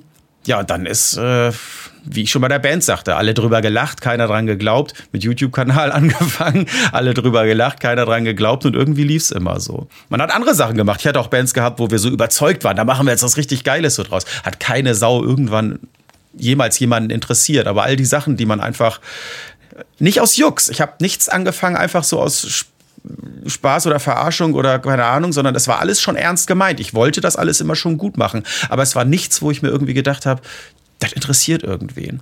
Und selbst beim Buch war es noch so, dass ich mir gedacht habe, naja gut, ich meine, die Leute mögen, wie du da ein paar Platten empfiehlst, aber ob sie sich jetzt den anderen Dünnsinn von dir anhören, äh, durchlesen wollen, das weiß ich jetzt auch nicht. Ne? Was ich wahnsinnig interessant finde, ist die Ambivalenz zwischen Seuche bei Fäulnis und äh, dem destruktiven Image des Black Metal und im Kontrast dazu quasi äh, Ernie Fletenkicker bei Krachmucker TV, der mit Enthusiasmus über Heavy Metal spricht. Wie kommt es zusammen? Und wie ist es zu vereinbaren? Ja, ich unterbreche dich gleich mal. Ambivalent ist ein wunderbares Wort. Widersprüche überhaupt. Äh, ich weiß manchmal gar nicht, äh, also gut, ich, ich sehe ja nur meine eigene Sicht. Also die Innensicht und die von außen äh, kann ja durchaus sehr unterschiedlich sein. Aber es ist absolut richtig. Und ich habe auch, das ist äh, verrückt, also gerade in der Zeit von Krachburger kriege ich immer mal wieder Zuschriften, wo mir Leute schreiben, dass sie das so toll finden, dass es mir jetzt so endlich gut geht, dass ich einen Weg gefunden habe. Und auf einer gewissen, eine gewissermaßen haben sie ja auch recht so. Es gibt immer noch diesen Teil von mir, der sich so zurücksehnt nach der Dunkelheit so, aber eigentlich mittlerweile auch nicht mehr so wirklich. Nur es gibt halt eben auch Dinge, die entscheidet man nicht selber. Äh, das heißt also, man driftet immer noch viel zu häufig ab und auch regelmäßig. Also ähm, was sich stark verändert hat äh, zu früher, ich sage jetzt einfach mal 2003 bis 2009 oder so, sicherlich auch 2006, ist jetzt auch gar nicht so wichtig, ähm, die Lebensumstände. Also es ist schon so, dass äh, eine funktionierende Beziehung oder auch verheiratet sein und zusammen im Haus und mit unseren Fellnasen. Das ist eine andere Lebensumgebung, als in WGs zu leben oder alleine irgendwie in einer 14 äh, Quadratmeter äh, Studentenbude und ähm, das ganze Leben nur aus Vollsuff und äh, Drama besteht. Die Umstände haben sich so verändert, dass manches etwas leichter zu ertragen ist so. Aber diese Dunkelheit war und ist leider immer noch da. Und äh, das ist etwas, da habe ich schwer dran zu knabbern und weiß auch manchmal gar nicht, wie ich damit in der Öffentlichkeit umgehen soll. Ähm, weil äh, Krachmucke, also das äh, Fäulnis, ich sage mal, Fäulnis ist auch so eine Sache. Ich glaube, das hat auch immer sehr gut live funktioniert. Und äh, das war eine Sache, da ging es darum, auf der Bühne, also wenn man etwas für das Publikum machen wollen würde oder gemacht haben wollen würde, äh, dann wäre es darum gegangen, diesen kathartischen Effekt irgendwo zu erzielen, dass man so durchdreht, dass jeder durchdreht, dass man nach dem Konzert einfach schweißnass sämtliche Angstzustände und Scheiße im Kopf irgendwie oder dieses Scheißgefühl im Körper, was den ganzen Körper immer erfüllt, irgendwie los wird. So wenigstens für einen Moment, dass man für einen Moment und wenn es die Dauer des Konzertes ist, sich einfach abreagieren kann. Und im Gegensatz dazu steht eben Krachmucker für diese Leidenschaft, aber für diese schöne Leidenschaft, Freude dabei zu empfinden, geile Musik zu hören. Das ist eigentlich so von der äh, ist, eigentlich ist das sich gar nicht so unähnlich. Nur dass das eine eben unglaublich negativ ist und in allen Aspekten einfach nur abgrundtief ist und das andere wenigstens so eine Lebensfreude zulässt.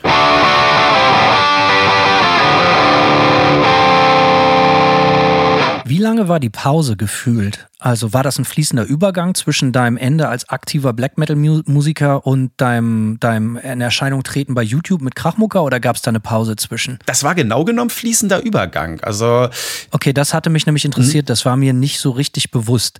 Ähm, denn meine Frage ist so ein bisschen, ist vielleicht auch ein bisschen naiv wie, du hast gesagt, okay, der, der Grundansatz von Krachmucker ist positiver, weil du halt einfach dich über Musik freust und deine Freude über Musik teilen möchtest und das ja auch sehr gut machst, weil ich kann das total nachvollziehen, dass die Leute schreiben und sagen, hey, es ist schön zu sehen, dass du endlich deine Nische, deinen Platz gefunden hast, dass du darin aufgehst, dass es dir gut geht. Nicht jeder kennt dich so gut wie vielleicht andere Leute oder reden auch privat viel mit dir, so wie ich oder sonst was. Ähm, deswegen wenn man das mal so oberflächlich naiv betrachtet, so war das für dich eine bewusste Entscheidung, so ich möchte jetzt in Anführungsstrichen eher was Positives machen, ich möchte was Positives nach außen darstellen. Also wie, wie kommt man von dem, der du mal warst, äh, solche äh, von Fäulnis zu Ernie von Krachmucker? Indem man sehr wenig nachdenkt.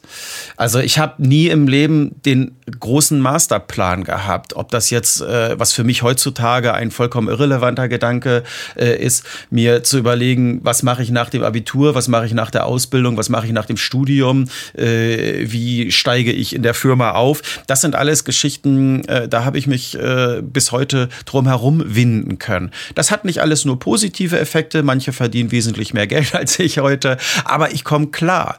Das waren Entscheidungen wie zu sagen, ich äh, arbeite nicht so viel, dass ich so viel wie Geld wie möglich habe, sondern ich äh, rechne einfach zusammen, was brauche ich im Monat und dann frage ich den Chef, wie lange muss ich dafür arbeiten. Und ähm, dieses nicht nachdenken, das hat einen von einem zum anderen geführt. Wie gesagt, ich habe einfach ein Demo aufnehmen wollen. Dass das jemand interessiert, keine Ahnung. Es hat Leute interessiert. Ich habe da, glaube ich, 300 Kassetten am eigenen Kassettenrekorder hin und her aufgenommen.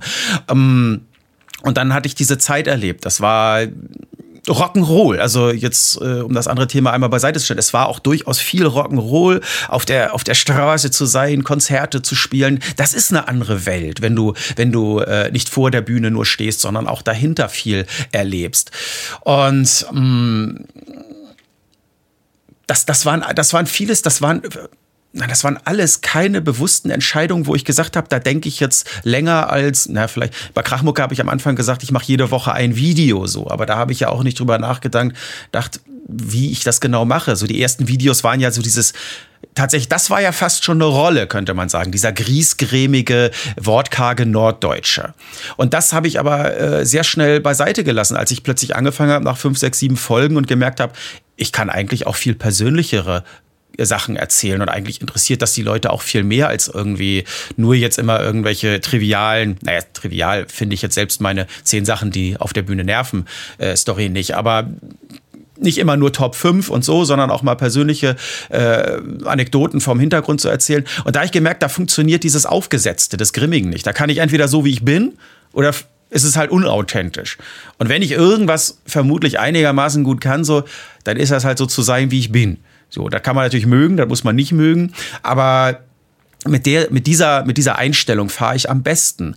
Und so habe ich dann einfach weitergemacht. Immer von Video zu Video zu Video. Für jemanden, der quasi aus dem Black Metal kommt, äh, wir wissen ja alle, dass das Black Metal-Publikum ziemlich klemmig sein kann. Gibt es auch Leute, die dieser öffentlichen Wandlung, sage ich mal, negativ gegenüberstehen? Gibt es Leute, die das für Ausverkauf titulieren oder irgendwas? Nee, also das ist auch eine, das ist ganz merkwürdig. Ähm, wenn man jetzt den Begriff Hate nimmt, beziehungsweise negative Kommentare, die waren zu Zeiten von Fäulnis wesentlich intensiver. Das hat natürlich auch durch die emotionale Ebene viel mehr Angriffsfläche geboten. Ne? Also du hast irgendwie eben, ja, durch das selbstverletzte Verhalten, sage ich mal, was dahinter steht, durch überhaupt diese äh, Thematisierung der Depression, bietest du ja eine ganz andere Angriffsfläche, als wenn ich äh, vor der Kamera stehe und über geile Epic-Metal-Alben spreche, würde ich jetzt mal sagen. Da hat man sicherlich noch mal eine andere äh, Sparte von Leuten.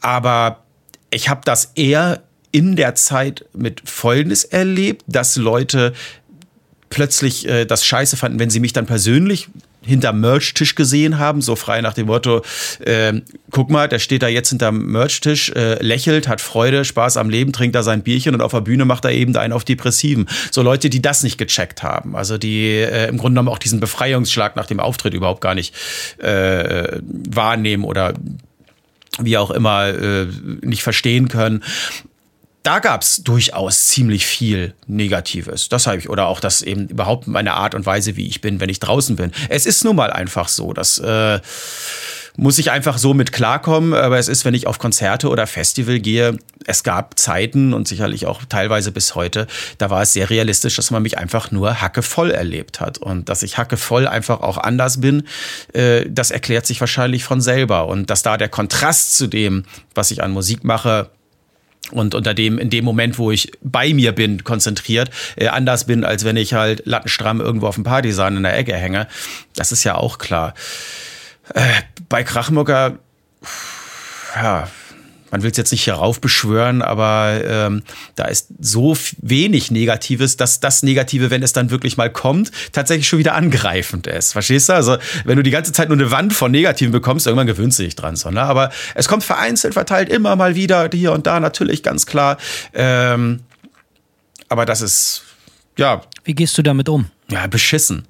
Also es ist einfach, es ist einfach nicht gut. Man kann sich darüber mit anderen unterhalten. Ich sage ja auch immer, wenn Bands in Interviews erzählen, dass es sie nicht juckt, wenn sie einen Verriss für ein Album bekommen. Ich glaube denen das nicht. Gerade wenn Bands irgendwie in der Öffentlichkeit erzählen, wie sehr sie über dieses Review gelacht haben, dann weiß man ganz genau, die haben alles gemacht, aber die haben nicht darüber gelacht. So, sie versuchen es nur zu ver Ja, das ist, da kann ich dir recht geben. Das ist, umso mehr man das Maul aufreißt. Also es gibt sicherlich Bands und ich bin da auch besser drin geworden, die gelernt, lernen, sowas nicht persönlich zu nehmen. Weißt du, wenn irgendein Journalist jetzt meine Platte nicht gut findet, ich kenne den Typen nicht im, im, meisten Fällen so aus dem Land, äh, das ist alles so abstrakt, das ist vielleicht aber auch noch mal was anderes, als wenn man sich bei YouTube äh, nackt macht und da schreibt jemand was Negatives drunter. Das ist ein viel direkterer Impact. Ja. So. Deswegen, äh, aber ich gebe dir da vollkommen recht, so Bands, die sehr, sehr lauthals behaupten, ey, das kratzt uns gar nicht, wir lachen uns darüber kaputt und so, das ist zu 99,9 Prozent Pose und das glaube ich fast keinem, äh, ehrlich gesagt. Ich weiß nicht, wie das bei dir ist, Simon. Also mich nerven negative Reviews natürlich auch, vor allen Dingen, wenn sie ungerecht und unbegründet sind. Aber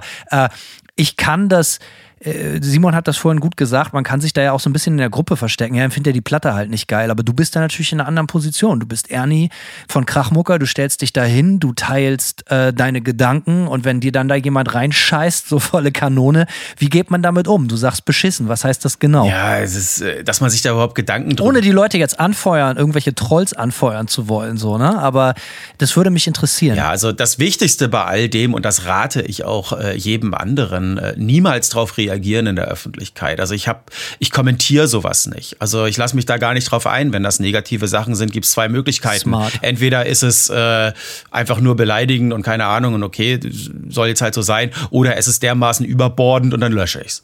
So und wenn jemand äh, von drei äh, Einträgen mich dreimal beleidigt hat, dann lösche ich ihn halt auch so. Aber das ist, denke ich, noch einigermaßen vernünftig. Man darf da äh, kein Öl ins Feuer gießen. So ich kann jetzt im Allgemeinen eben sagen, so und damit öffnet man natürlich irgendwo dem einen oder anderen Tür und Tor, äh, dass wenn ich sowas lese, es mir gelegentlich an die Nieren geht. Das sind aber gar nicht solche Sachen wie du bist scheiße oder du hast keine Ahnung oder sowas oder was es dann jetzt ist. Das sind manchmal ganz andere Geschichten, die mir dann ähm, gegen den Strich gehen. Und in den meisten Fällen ist es einfach so diese, diese Gewissheit. Es nervt mich dieses Wissen darum, dass du als Person in der Öffentlichkeit eben diese Angriffsfläche hast, dass du aber im Grunde genommen gar nichts tun kannst. Und das wiederum, eigentlich ist das wiederum auch, ähm, naja, wenn man sich das verinnerlicht, wieder befreiend, weil man einfach weiß, diese Person, die dann so etwas schreibt, hat nicht ein, ein Funken von Größe oder nicht ein Zentimeter von Größe, weil sie, sie weiß einfach, sie kann jetzt die Leute beleidigen und muss nichts befürchten. So wirklich der niederste Instinkt, äh, ohne noch mal irgend, ohne dass jemand äh, von Angesicht zu Angesicht mir dann noch mal sagen würde, du, keine Ahnung, hast keine Ahnung von Metal ist jetzt immer so das, was äh, so, so dieses äh, billigste, äh, diese billigste Angriffsformation äh, dann wäre. Ne? Aber äh, ja, du stehst halt, du musst es dir halt alles gefallen lassen, weil du kannst ja nichts machen. Was willst du machen? Du kannst darauf reagieren, du kannst was da drunter schreiben, aber äh, dann hast du schon verloren. So, und äh, du lässt es einfach so stehen. Im Zweifelsfall löscht es. das ist interessant, dass du das sagst, denn für mich steht in meinen Notizen hier, was ich in meiner, meiner Vorbereitung, da steht zum Beispiel, warum Format YouTube? Fragezeichen. Weil das ist genau das, was du beschreibst. Du, ich glaube, wir können uns alle darauf einigen, dass das Internet ein unfassbar widerlicher Ort ist. Ja. Ne? Also, ne, so es ist, es gibt je, jeder und jedem die Möglichkeit, einfach unnötig zu verletzen. Und die Leute geilen sich daran auch auf. Darüber brauchen wir jetzt nicht groß reden. Jeder weiß genau, was wir damit meinen. So, ne? Warum, warum begibst du dich da rein? Da kann man doch noch mal drüber sprechen. Also ich habe äh, über lange Zeit habe ich Instagram sehr hoch gehalten. Ich fand das eine tolle Plattform mit den Bildern und der Selbstdarstellung, ne? lustige Bilder zu machen, keine Ahnung, oder auch mal ähm, hier und da. Das, also das war eine Plattform, das hat wirklich viel Spaß gemacht. Und äh, die ist so widerwärtig geworden in den letzten Wochen, Monaten, vielleicht auch zwei Jahren. In Kommentarspalten kannst du im Grunde genommen am besten ausschalten. Äh, das, wo vorher fand ich das noch sehr gesittet äh, zuging. Facebook ist die absolute Latrine des äh, Internets. Es gibt wahrscheinlich noch schlimmere. Und dann äh, gab es auch jetzt hier von Instagram dieses äh, Threads, wie auch immer das da heißt, oder äh, diese, dieser Twitter-Klon angemeldet, nach fünf Stunden sofort wieder gelöscht. Also das war äh, unerträglich. Ja, was du gefragt hast, was man will und was man hat, ne? Ich will ja Videos machen. Macht mir ja auch Spaß und ich äh, habe da eine Erfüllung drinne. Finde es auch gut, dass es Kommentarspalten wiederum gibt dieses Podcasting zum Beispiel hatte ich ja eine Zeit lang auch ähm, im kleineren Rahmen gemacht. Äh, da hat man ja gar nicht so diese Kommentarspalten. Also mir ist dieses, diese Rückmeldung auch durchaus wie, hier ambivalent wieder. Ne? Mir ist das schon wichtig, nach den äh, Videos zu gucken, wie gefällt den Leuten das. Ne? Es ist ja auch nicht nur immer alles nur positiv und negativ. Was ich äh, sehr, sehr geschätzt habe über die 6,66 Jahre, habe ich immer so gesagt, so Herbst diesen Jahres, das wäre so 6,66 Jahre, die ich das gemacht habe. Ähm, was ich sehr geschätzt habe, ist, wie viel ich gelernt gelernt habe, weil viele auch einfach sachlich und vernünftig geschrieben haben, wenn ich hier mal irgendwo falsch lag oder hier gesagt haben, pass auf, Ernie, da fehlt aber noch was, mach doch mal da was so. So das, das Generve von einigen, mach mal was zur ersten Welle Black Metal, was mich dazu geführt hat, mich überhaupt mit dieser äh, ähm, mit den ganzen Bands nochmal auseinanderzusetzen, zu graben und zu forschen. Das war das Tollste an dem Ganzen. Da ging das gar nicht so um dieses, äh, um die Ego-Dusche nur, sondern, und sonst wäre ich auch niemals darauf gekommen, glaube ich, das Buch so zu schreiben, wie ich das habe. Was ich dadurch gelernt habe. Weil da ist es auch einfach so im Internet, man kann es nicht immer beeinflussen, aber was man ausstrahlt oder was du, was du in den Wald reinrufst. Wenn ich ins Internet gehe und ich mache Videos darüber und erzähle den Leuten, diese Band ist scheiße, das ist kacke, ihr habt keine Ahnung und ich bin der, der, der weiß das.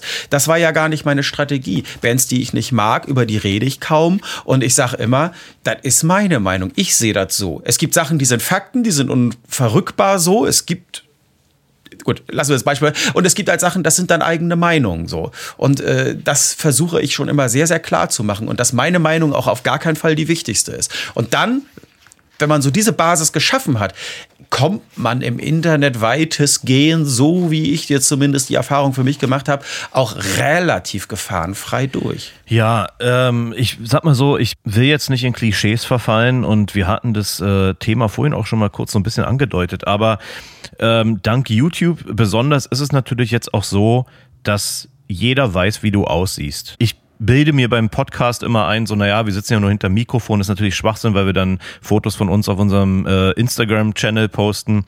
Aber äh, auch da habe ich immer noch das Gefühl, ich kann mich dahinter so ein bisschen verstecken.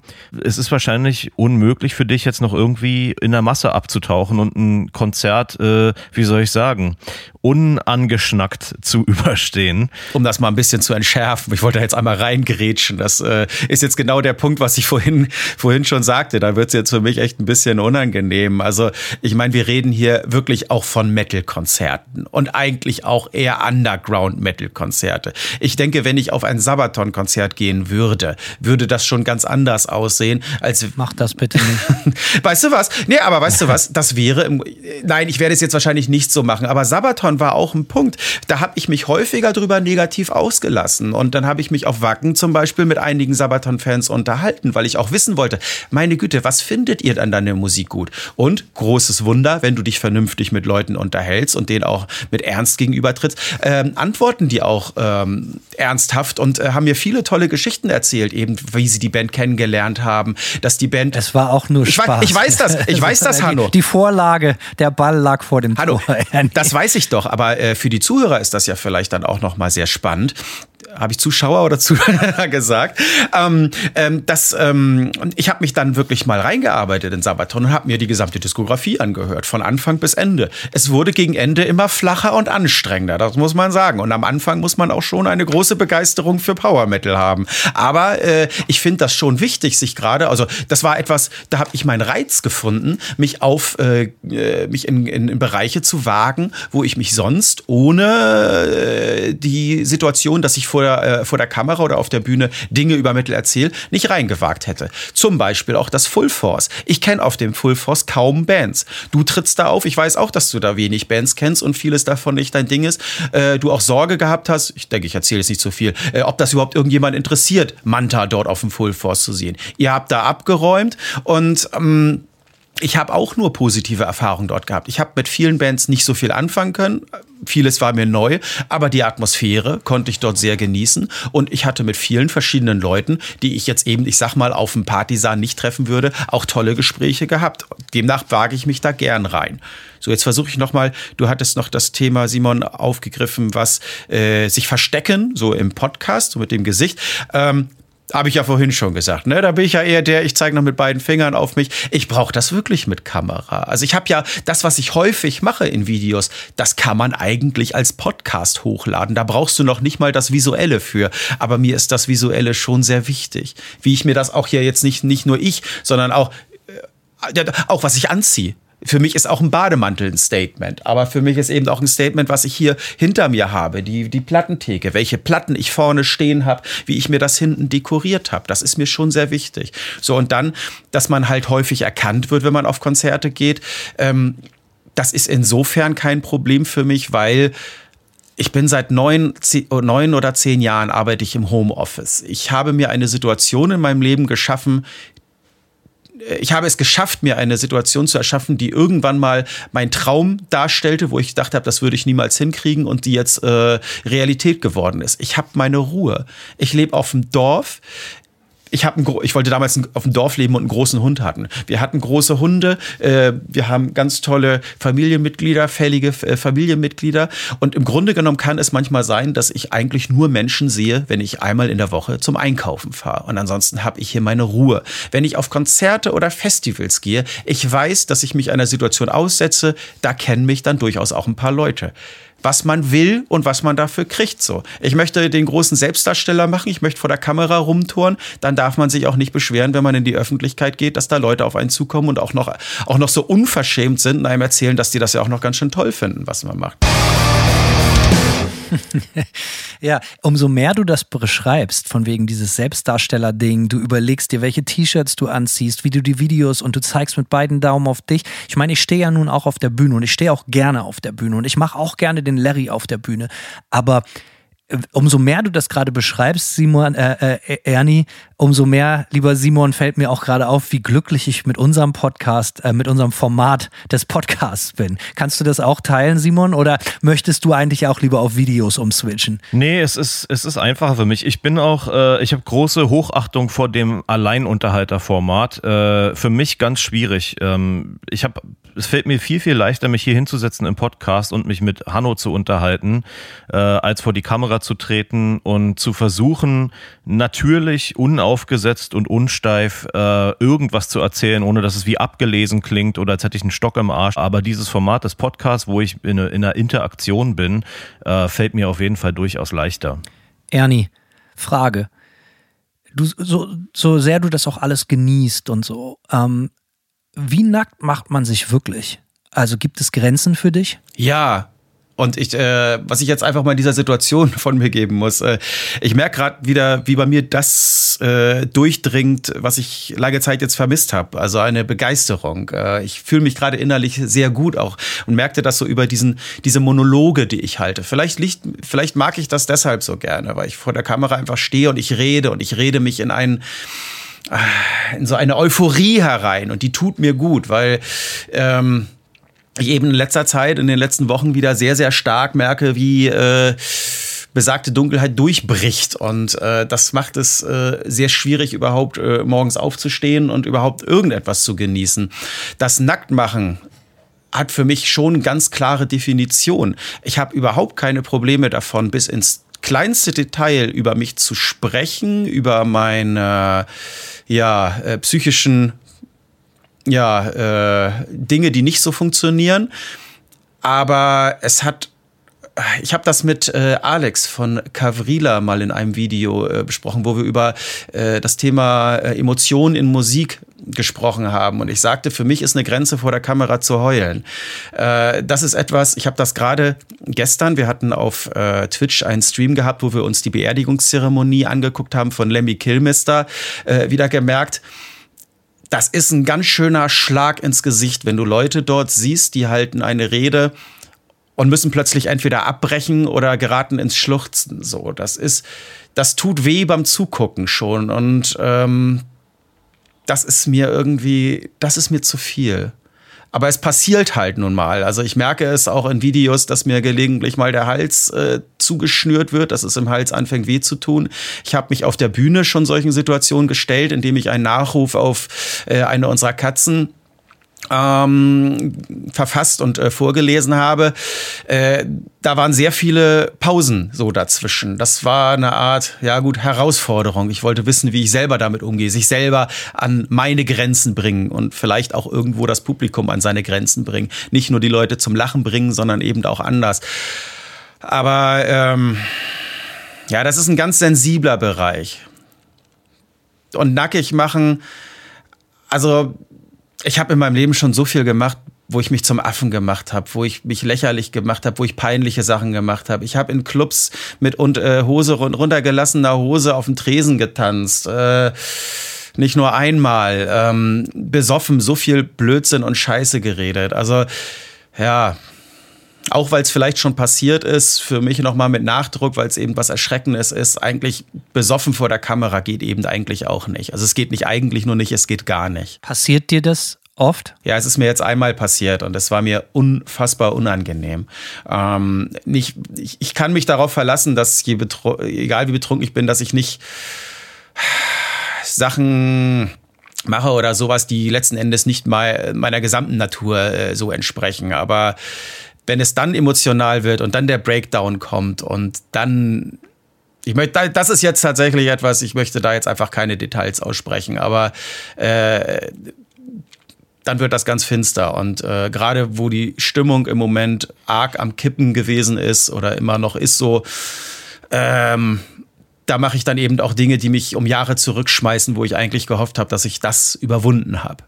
Um vielleicht mal ein bisschen leichtere Themen auch anzuschneiden. Was mich total interessiert ist, äh, wie sich das Touren unterscheidet. Ähm, für dich jetzt, wo du quasi auch Lesetouren machst, äh, im Vergleich zum Touren mit Bands. Äh, denn Hanno und ich überlegen ja auch schon eine ganze Weile, wie, ob und wie wir quasi äh, so eine Art äh, Live-Podcast, quasi Live-Show-Podcast auf die Bühne bringen können. Mich interessiert total, wie sich das unterscheidet, auf, auf eine Lesetour zu gehen. Ähm, und wie überhaupt, wie sieht eine Produktion dafür aus? In was für Läden trittst du auf? Das interessiert mich alles brennt. Ja, also erstmal, ich weiß gar nicht, ob es, äh, also es gibt einen ganz großen Unterschied äh, zwischen dem Touren mit Bands und jetzt in meinem Fall alleine. Das wäre jetzt bei euch was und das ist ein markanter Unterschied. Ihr wäre zu zweit unterwegs.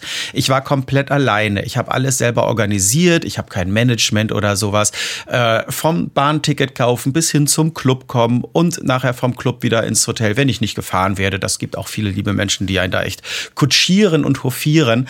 Aber bin ich eigentlich die ganze Zeit alleine. Das heißt, 22 Stunden Stunden am Tag ist es still und dann hast du zwei Stunden Alarm auf der Bühne, um dann eine halbe Stunde später oder eine Stunde später im Hotel oder Hostelzimmer zu stehen, komplett alleine, stille.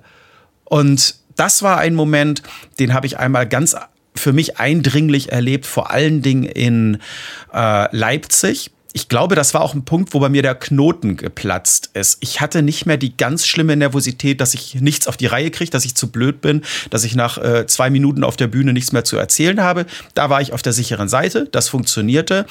Es rollte für mich. Ähm, aber ich stand plötzlich da Äh, ich war müde, also richtig müde. Mir haben die Knochen wehgetan. Ich lag im Bett und konnte vier Stunden nicht schlafen. Ich habe mich allerdings auch nicht besoffen, weil ich mir gesagt habe, ich trinke in dieser Zeit nichts. Ich habe immer so drei Tagesetappen gemacht. Donnerstag, Freitag, Samstag. Samstags kam es gelegentlich vor. Wenn man in Neustadt an der Weinstraße ist, in der Herberge, und das ist die älteste Weinstube der Stadt, dann trinkt man auch gerne mal ein Gläschen Wein. So, aber ich wollte mich eben nicht, und das konnte ich auch gar nicht, so abschießen, wie ich das zu Bandzeiten gemacht habe. Auf der Bühne als Sänger war dann qualitativ nicht unbedingt immer besser, habe ich mir schon mal ordentlich einen reingekippt, lesen und da funktioniert noch nicht mal ein Bier, noch nicht mal ein kurzer, wie ich das dann auch äh, erlebt habe, so dass das schon mal sehr schwierig äh, gewesen ist. Nee, ich mir da gesagt habe, kein Alkohol und das funktionierte für mich auch gut. Wenn ich mich einfach dazu entschieden habe und das auch durchgezogen habe und nicht, wenn ich in den Club gekommen bin. Es ist immer der Klassiker. Du kommst in den Club und fragst als erstes, na, willst du erstmal ein Bier trinken? So. Wenn ich da Nein gesagt habe, dann habe ich den Abend auch immer äh, gut überstanden, so für mich. Die Läden unterscheiden sich gar nicht so sehr. Es waren teilweise klassische Metal-Clubs, es waren Metal-Kneipen.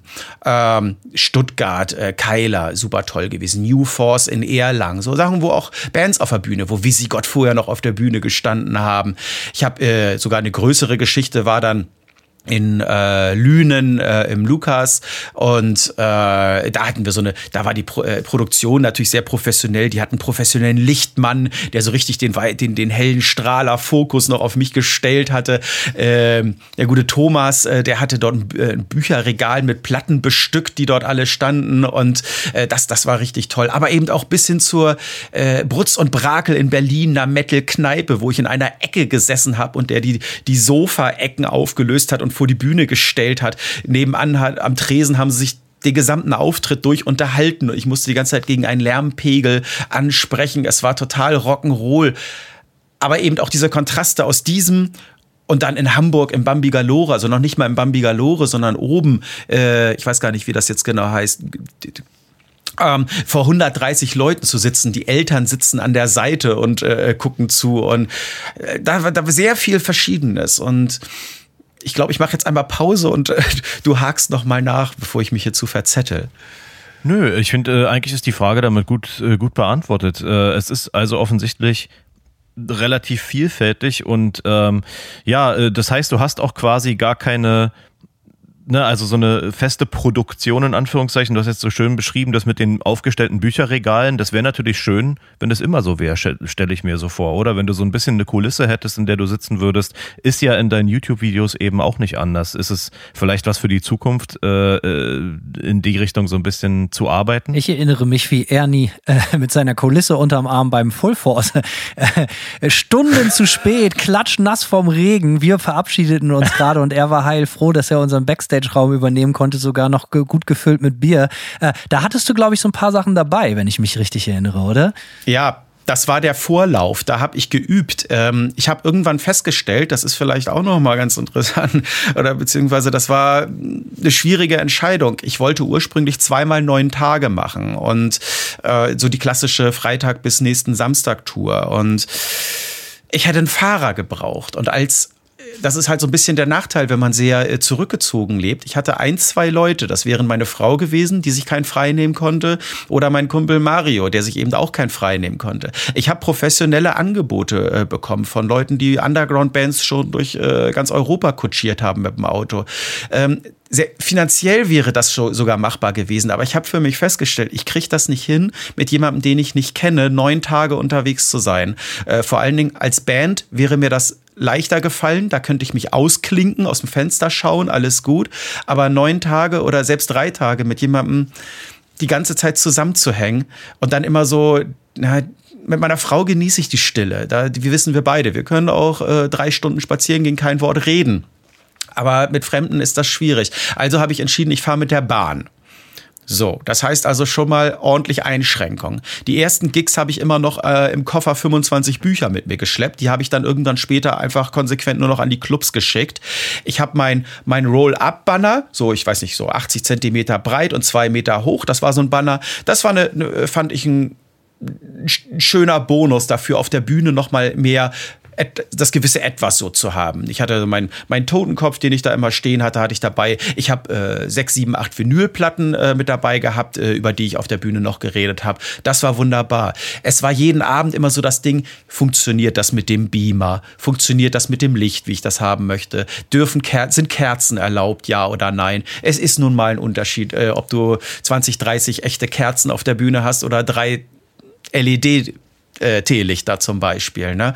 In Wacken zum Beispiel auf dem Auftritt habe ich mir zwei, zwei 1,50 große Fackeln selber gebaut. Da habe ich Feinripphemden auseinandergeribbelt und äh, oben drum gewickelt und in hier nicht Feuerzeug, Benzin, hier Grillanzünder. Und das haben wir dann auf der Bühne aufgestellt und dann bin ich da mit Schwert auf die Bühne gerannt und äh, das war für mich so, naja gut, das war vielleicht Manowar für Arme in dem Moment, aber ähm, was ich zum Beispiel mir für die Zukunft sehr gut vorstellen könnte, wenn ich denn doch mal toure, äh, viel mehr mit Beamer zu arbeiten. Also im Hintergrund praktisch eine Kontrolle darüber zu haben, was ich erzähle, nochmal bildlich darzustellen. Nur mit sieben Platten ist das eine Sache. Ich gebe mir sehr viel Mühe bei den Videos, die ich mache, immer die Plattencover einzublenden, dass jeder auch nicht nur einfach hört, sondern auch vielleicht, wenn ich mich nicht deutlich genug ausgedrückt habe oder mal wieder irgendwas falsch ausspreche oder den Plattennamen, äh, den, den Plattentitel vergessen habe, dass man es dort einfach nochmal sieht. Solche Sachen zum Beispiel. Wenn du losgehst, losfährst mit der mäßig verlässlichen Bahn äh, und du machst deine Lesereisen, ähm, du hast jetzt gerade sehr äh, einfühlsam beschrieben, wie gut das funktioniert, wie dankbar du den Leuten bist, wie du dankbar du diesem neuen Format in deinem Leben bist. Wie geht man damit um, wenn einem dann da irgendwie 100, 200 Leute oder so zuhören und, und, und für die Leute lachen und in anderen Momenten ist es sehr still, weil du über ernste Dinge sprichst und so. Ähm, wenn man ein Konzert spielt mit einer Band, dann ist irgendwie alles, ja, du verschwindest etwas in der Masse und äh, du hast immer irgendjemanden, mit dem du reden kannst. Du gehst dann los und nach dem Konzert wird sich dann auch noch einer reingelackt oder sonst was. Wie geht man damit um, wenn man sich selber in Anführungsstrichen, wir hatten das Wort eben einfach, weil ich es gerne benutzt habe, wieder benutzen will. Du hast dich quasi auf der Bühne nackt gemacht. Vielleicht sogar noch nackter als mit einer Black Metal Band, weil jeder jedes Wort versteht. Jedes Wort ist dafür ausgelegt, verstanden zu werden. Und dann kommst du dann allein ins Hotelzimmer und bist ganz allein und alles ist ganz, ganz still. Und äh, ist das was Schönes oder ist das was, was eher beängstigend ist? Diese, dieser Applaus versus die, also allein im Hotelzimmer zu sitzen.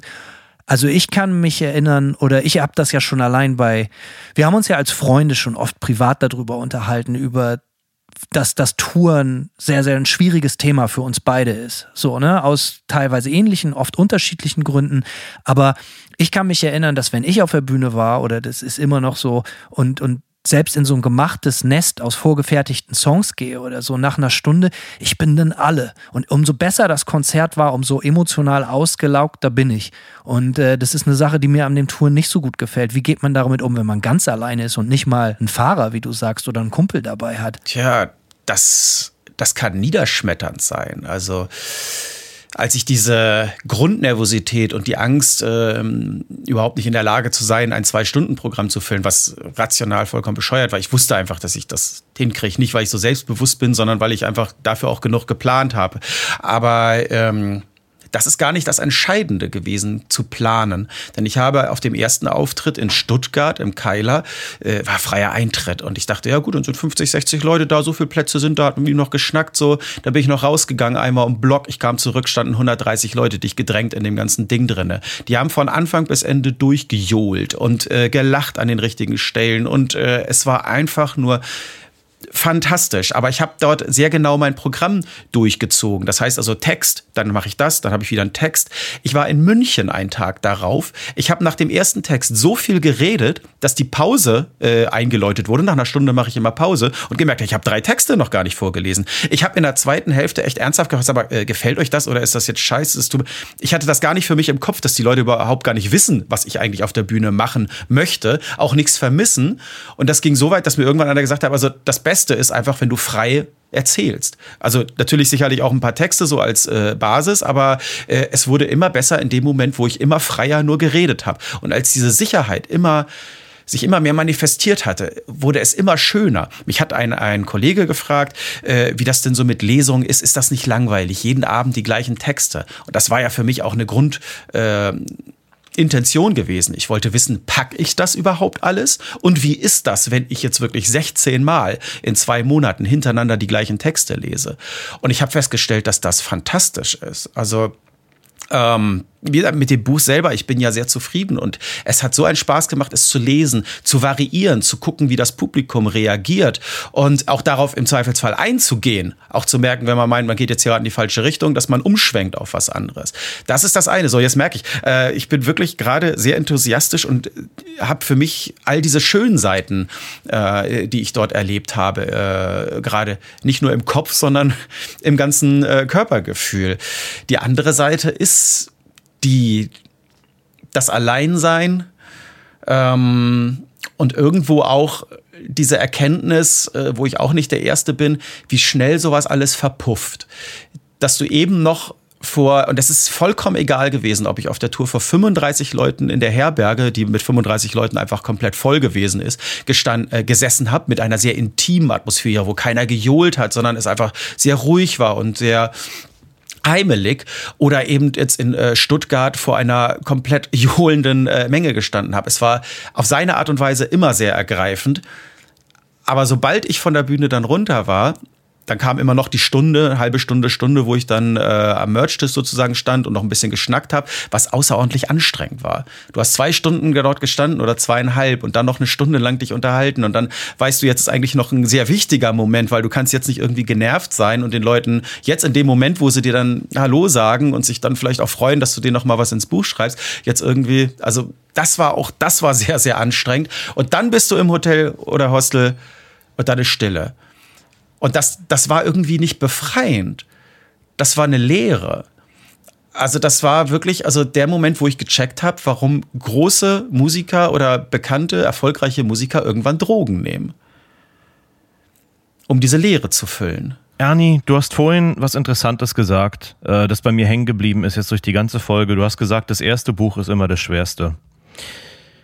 Wie geht's weiter bei dir? Ja, ich werde auf jeden Fall versuchen, den größten Roman des 21. Jahrhunderts zu schreiben. Es, äh, man sollte da nicht zu viel drüber reden. Nein, ich habe dort wirklich äh, Ambitionen, äh, weiterzumachen. Ich äh, finde das Schreiben, wo wir jetzt so viel darüber gesprochen haben, dass das auch einfach äh, ein Arsch voll Arbeit ist, der nicht immer nur romantisch und schön ist, hat es auch was sehr Beruhigendes. Es ist was Schönes. Äh, irgendwann im Fluss zu sein, auf der Bühne im Fluss zu sein, wissen, dass es läuft. Das war für mich ja so schwierig, deshalb, um nochmal zur Musik zu kommen. Ähm, ihr habt einen Song, der fängt bei null an und ist bei drei Minuten zu Ende. Und dazwischen, in diesen drei Minuten, ist vollkommen klar, was passieren muss. Wer was spielt wie. Und im Grunde genommen hat, kann man sich immer noch Vielleicht vertue ich mich und bei Hanno und Erinch ist das noch ein bisschen fragiler, glaube ich. Aber äh, man kann sich im Zweifelsfall, wenn man selber gerade irgendwie patzt, nochmal auf den anderen verlassen und wieder reinkommen. Wenn du alleine auf der Bühne stehst, ich habe ja kein Souffleur oder so, dann ist so eine, so eine drei, vier, fünf sekündige Stille, das klingt wie eine Million Jahre und das äh, ist ganz, ganz unangenehm. Jetzt habe ich vergessen, was ich da sagen wollte. Aber wenn das erstmal im Fluss ist, dann ist es das Großartigste, so was es gibt. Ne? Nur eben, dass das die Befreiung, die ich damals äh, hatte, wenn ich durch war, durch dieses sich zwei Stunden total abzutoben, irgendwie doch was anderes ist als jetzt, wo es viel ein viel schöneres äh, Gefühl ist, dann alleine zu sein. Da ist das gar nicht so richtig so eine Last. Das ist dann, weiß ich nicht als ob einem was weggenommen worden ist plötzlich. Also man kann das natürlich, das klingt dann immer so, ich sag's einfach so. Ich meine, vor, vor, vor, vor einer Stunde hat man noch äh, Applaus bekommen und johlendes Gelächter, weil man sich eine Flasche Wasser äh, auf die Bühne gestellt hat. Und ja gut, wie gesagt, die anderthalb Stunden später oder ich sag mal zwei Tage später äh, kriegt die Frau eine Krise, weil den Geschirrspüler wieder nicht eingeräumt hast, richtig, ne? Also so ist das Leben, so muss das Leben auch sein. Also äh, aber es ist, äh, diese Kontraste sind halt schwer. Das meine ich mit dem Drogen, diese Kontraste, da, äh, damit umzugehen. Und auch vernünftig damit umzugehen. Nicht arrogant zu werden. Ich glaube nicht, dass ich dazu tendiere, arrogant zu werden. Aber äh, ich tendiere dazu, diese Stimmungsschwankungen nicht gut zu verarbeiten. Und ja, ich schreibe weiter Bücher. Ist es was, wo du gezielt, du hast es oft angesprochen in diesem Podcast, wo du auch gezielt mit Alkohol arbeitest? Stimmungsschwankungen, Leere nach dem Auftritt? Ich schaffe es über die Zeit zu 90 Prozent auch wirklich nichts zu trinken. Ich kriege es auch auf Festivals mittlerweile einigermaßen gut in den Griff, aber es gibt immer noch naja, gut, und das ist dann ja auch eine Form von Alkoholismus, äh, manchmal dann doch nicht gebacken. Da kann irgendwas Dramatisches passiert sein und ich sitze dann hier wieder im Zimmer und fange an zu saufen, höre 20 Mal hintereinander äh, irgendeinen Manowar-Song und danach dann Zastur. Äh, aber grundsätzlich ist heute meine Einstellung die rationale, dass ich am besten gar keinen Alkohol trinken sollte. Du hast vorhin gesagt, dass du dir dein Leben im Alltag eigentlich ziemlich angenehm eingerichtet hast, dass du quasi ich meine, es geht uns allen so, dass viele Leute, viele, viele alte Freunde und Bekannte im Laufe des Lebens mittlerweile viel mehr Geld verdienen, weil wir halt alle das machen, was wir lieben und so. Aber Du, du hast witzigerweise gesagt, du hast eigentlich, du hattest einen anderen Anspruch beziehungsweise einen anderen Ansatz. Du hast den Chef gefragt, wie viel muss ich arbeiten, um so und so viel Geld zu haben, damit ich leben kann und äh, möglichst viel in Ruhe gelassen werde. Das ist was, wo, wo ich, was ich sehr gut nachvollziehen kann. Ähm, nun, nun ist es so, das ist ja für dich quasi, wenn ich das richtig werte, ein totaler Erfolg, dass du dir das so eingerichtet hast, ey, du, du lebst mit deinen Tieren, äh, zu Hause kannst du arbeiten und du siehst Leute nur, wenn du Leute sehen willst. Meine Frage ist, was ist Erfolg für dich? Ist es, dass du viele Leute jetzt hast, die, die dir bei YouTube zugucken, dass du ein erfolgreiches Buch geschrieben hast? Oder ist der Erfolg, dass du all das machen kannst, indem du dich so eingerichtet hast, wie du es wolltest, dass du alleine sitzt und dass du dir dein Umfeld und deine Begegnung mit Menschen aussuchen kannst, was ich so ein bisschen ambivalent finde, weil du sagst, du gehst einmal die Woche, ich, und total nachvollziehbar finde auch so, dass du gehst einmal die Woche raus, wenn du willst, zum Einkaufen und im nächsten Moment setzt du dich vor tausende von Leuten bei YouTube. Also das, äh, was, worauf ich hinaus will, was, was, was ist Glück für dich? Was, was bei der, was, was bleibt netto hängen? Äh, für dich, Ernie? Was, warum das alles? Tja, wenn ich das wüsste, was mich glücklich macht und was Erfolg ist, dann hätte ich viele von dem, was ich jetzt heute erzählt habe, vielleicht gar nicht erzählen müssen. Ähm, das ist die Tragik, mit der ich mich rumschlage meine Frau sagt sehr häufig oder fast sehr häufig zusammen, ich vergleiche mich zu viel mit anderen. Das heißt, ich werde sowieso niemals glücklich, weil irgendwer es geht gar nicht da, es geht gar nicht um das, äh, wer verkauft mehr Bücher, aber der hat irgendwie das besser gemacht oder das besser oder das Album ist viel geiler als das, was der, der kann besser das, der kann besser Texte schreiben. Ähm, mit der Zeit, ich denke, das äh, wird hoffentlich oder äh, jeder irgendwann im Leben begreifen, dass Geld ohnehin ziemlich irrelevant ist. Also gar kein Geld ist auch schlecht. Also es gewisses Ding, gewisse Dinge wäre schon gut. Aber ähm, wenn ich mir angucke, und das kommt eben auch mit dem Alter, was bei vielen anderen im Umkreis äh, passiert, dann denke ich manchmal sowieso, oder was ist nicht nur manchmal, dann kommt mir das alles wie ein riesengroßes Selbstmitleid und ein ganz äh, dämliches Schlamassel vor, was ich äh, fabriziere. Ähm, viel Tod erlebt, äh, auch in anderen Familien. Kollegen, wo gerade der Sohn mit vier gestorben ist. Ne? Was, was willst du dazu sagen? Also da fällt einem in puncto Schicksal, Gerechtigkeit nichts mehr mit ein. Ähm, und ich weiß nicht, ob das, äh, ob jetzt vielleicht auch irgendwann mal langsam zurückschlägt, dass ich nicht genug nachdenke, weil ich kann das fast schon so profan sagen, denn ich habe mir auch darüber nie Gedanken gemacht und hätte das vielleicht mal tun sollen, was mich glücklich macht. Ich wollte immer auf einer Bühne stehen. Damit fing damals alles an. Ich möchte auf einer Bühne stehen, ob ich nun Schauspieler werde, ob ich in einer Band singe, was auch immer. Und ich habe mir das alles verwirklicht. Und so ging es dann immer weiter. Dann habe ich gesagt, ich möchte eine YouTube-Geschichte machen. Ich möchte wissen, wie man Videos schneidet. Jetzt als letztes, ich möchte ein Buch schreiben. Und unverschämterweise läuft das Buch dann auch noch sehr gut. Und dann sitze ich zu Hause und für jeden Außenstehenden müsste das eigentlich wie mein Jahr jetzt hier klingen. Und äh, ich dürfte einfach nur feiern. Und das ist das, wo ich vorhin sagte, ich weiß nicht, wie das ankommt, ob man das überhaupt nachvollziehen kann, weil es äh, schwierig zu klar zu machen ist, dass obwohl dieses Jahr aus der Perspektive wahrscheinlich für einen Außenstehenden fantastisch gelaufen sein muss, äh, dass ich hier gerade wieder durch eine der dunkelsten Episoden hier gerade wandere mit mir. Und irgendwie gar nichts davon. Ich kriege es nicht hin. Das ist das ganz große Drama, was ich selber so für mich empfinde. Ich kriege es nicht hin, glücklich zu sein und ich weiß nicht, vielleicht auch glücklich sein zu wollen, irgendwo unterbewusst. Und aus diesen Sachen, die so toll sind, so viel Energie zu ziehen, weil immer irgendwas im Kopf wieder sagt, dir muss es scheiße gehen. So, und das, deshalb kann ich die Frage, was Glück für mich ist. Glück, äh, ich habe eine tolle Frau, ich bin mir seit elf Jahren zusammen, wir sind glücklich zusammen. So, ne? Also äh, ich habe es irgendwie geschafft, mein Leben irgendwie äh, trotz wenig Nachdenken einigermaßen vernünftig doch auf die Reihe so zu kriegen. Ich habe viel erleben dürfen, so ne und äh, ich habe Tom Warrior gefragt, was er von der Augsburger Puppenkiste hält. So, das kann nicht jeder von sich behaupten. Basierend auf dem, was du jetzt gerade gesagt hast. Also vielen Dank erstmal grundsätzlich für deine Ehrlichkeit in diesem ganzen Gespräch. Ähm, aber basierend auf dem, was du gerade gesagt hast, ich würde dich gerne selber zitieren. Und zwar mit etwas, was du heute schon gesagt hast in unserem Gespräch. Dass man sich nicht selber dafür entscheidet, wie es einem geht. Und ich frage, du hast das und in dem Kontext von Depressionen genannt, deswegen ist diese Frage jetzt natürlich ganz bewusst naiv gestellt. Aber stimmt das?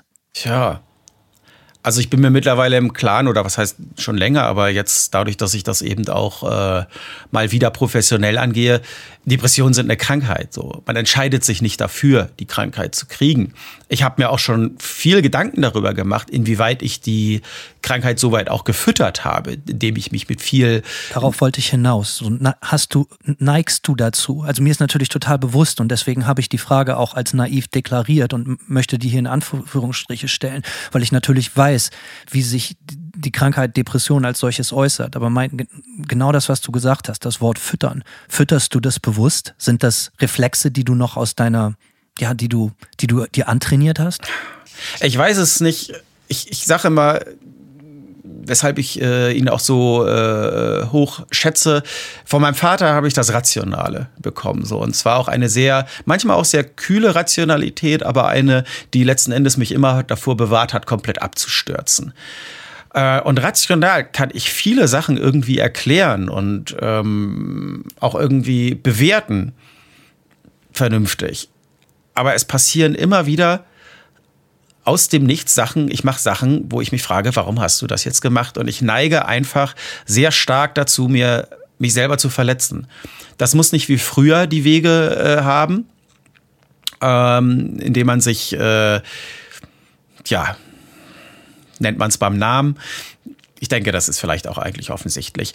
Ähm, es sind auch manchmal ganz andere Sachen, indem man sich einfach in Situationen be begibt, die einem schaden oder dass man sich schon wieder dass man schon wieder zu viel getrunken hat, obwohl man weiß, es tut nicht gut. Es ist ja so, äh, es sind ja noch nicht mal die Situationen, in denen man mit tollen Freunden zusammensitzt und einfach mal ein Bierchen trinkt und so weiter. Nein, es muss immer weitergehen mit Saufen und immer weiter, bis man irgendwann nichts mehr checkt. Und obwohl man weiß, dass man die nächsten drei Tage nicht einfach nur so einen Kater hat, sondern dass das auch einfach ein echt harter Blues ist, äh, der dann eben äh, dann überhaupt das beschissene Körpergefühl noch mal viel schlimmer ist. Man weiß das alles und man macht es trotzdem immer wieder, obwohl man das noch nicht mal aus einer, äh, obwohl man noch nicht mal säuft aufgrund äh, einer total gelassenen und tollen Stimmung heraus.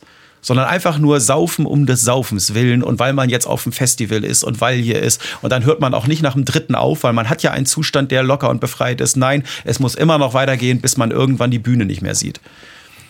Und das verstehe ich wirklich nicht, weil ich äh, mittlerweile da in Situationen bin, die vielleicht auch antrainiert sind. Ich meine, wir reden über einen Zeitraum von über 20 Jahren, ähm, dass ich das immer wieder mache und mir immer wieder irgendwas Neues suche was mich irgendwie davon abhält, einfach glücklich zu sein und einfach zu sagen, meine Güte, du hast doch echt ein bisschen was auf die Reihe gekriegt, so, ne?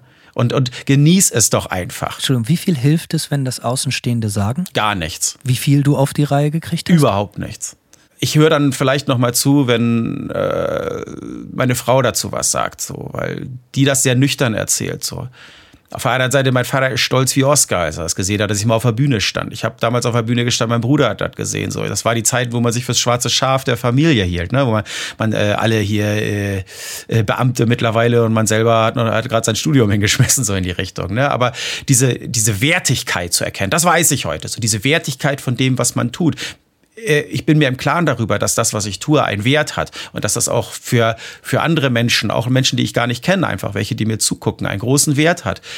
Ähm, ich habe das häufig gehört, wie vielen Leuten in der Pandemie es geholfen hat, meinen mein Twitch-Streams, äh, meine Twitch-Streams zu gucken. Einfach dieses Gefühl von Einsamkeit etwas zu übertünchen, dadurch, dass sie dort jemanden sehen, der über etwas redet und man sich im Chat unterhalten kann.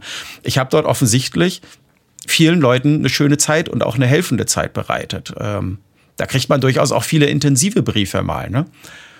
Und es führt alles darauf zurück, und das ist wahrscheinlich irgendwo, was heißt die Lebensaufgabe, was 43, man sollte damit langsam mal irgendwie äh, trockene Tücher kommen, für sich selber zu sehen, ähm, was Glück ist. Ne? Ich kann dir das definieren, ich kann dir rational definieren, was Glück ist. Aber ob das dann alles so funktioniert und man sich glücklich fühlt, demnach müsste ich der glücklichste Mensch der Welt sein. Ich habe die letzten Minuten, wo du ja doch sehr tiefe, ehrliche Einblicke auch in eher unangenehme Bereiche uns, uns gewährt hast, äh, hatte ich dich gefragt, ob es, ob es was hilft, wenn von Außenstehenden, äh, wenn die dir sagen, so, hey, wie toll das ist, was du machst. So, weil ich kenne diese Ambivalenz selber und Simon wahrscheinlich ganz genauso. Ähm, oh ja. Ich hatte mir zurechtgelegt, wie, wie verdient das alles ist, was du, den Erfolg, den du erlebst und äh, wie angemessen auch der Erfolg ist, den du hast für die geilen Sachen, die du machst. Aufgrund dessen, dass du sehr ehrlich gesagt hast, dass das überhaupt nichts in dir auslöst, äh, erspare ich mir das und würde das gerne ersetzen durch ein sehr, sehr ernst gemeintes, kurz und knackiges Danke.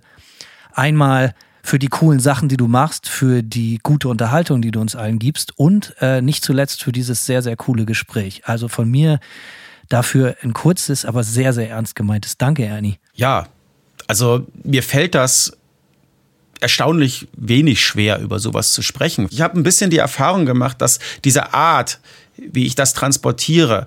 Das war nicht immer gut. Es gibt destruktive äh, Dinge, die ich gemacht habe, die sind nicht gut, die gehen in die falsche Richtung. Aber dass ich durch das Teilen, wie es mir geht, äh, in einer Zeit heute, in der so etwas wie Depression immer noch nicht gesellschaftlich ernsthaft äh, behandelt wird.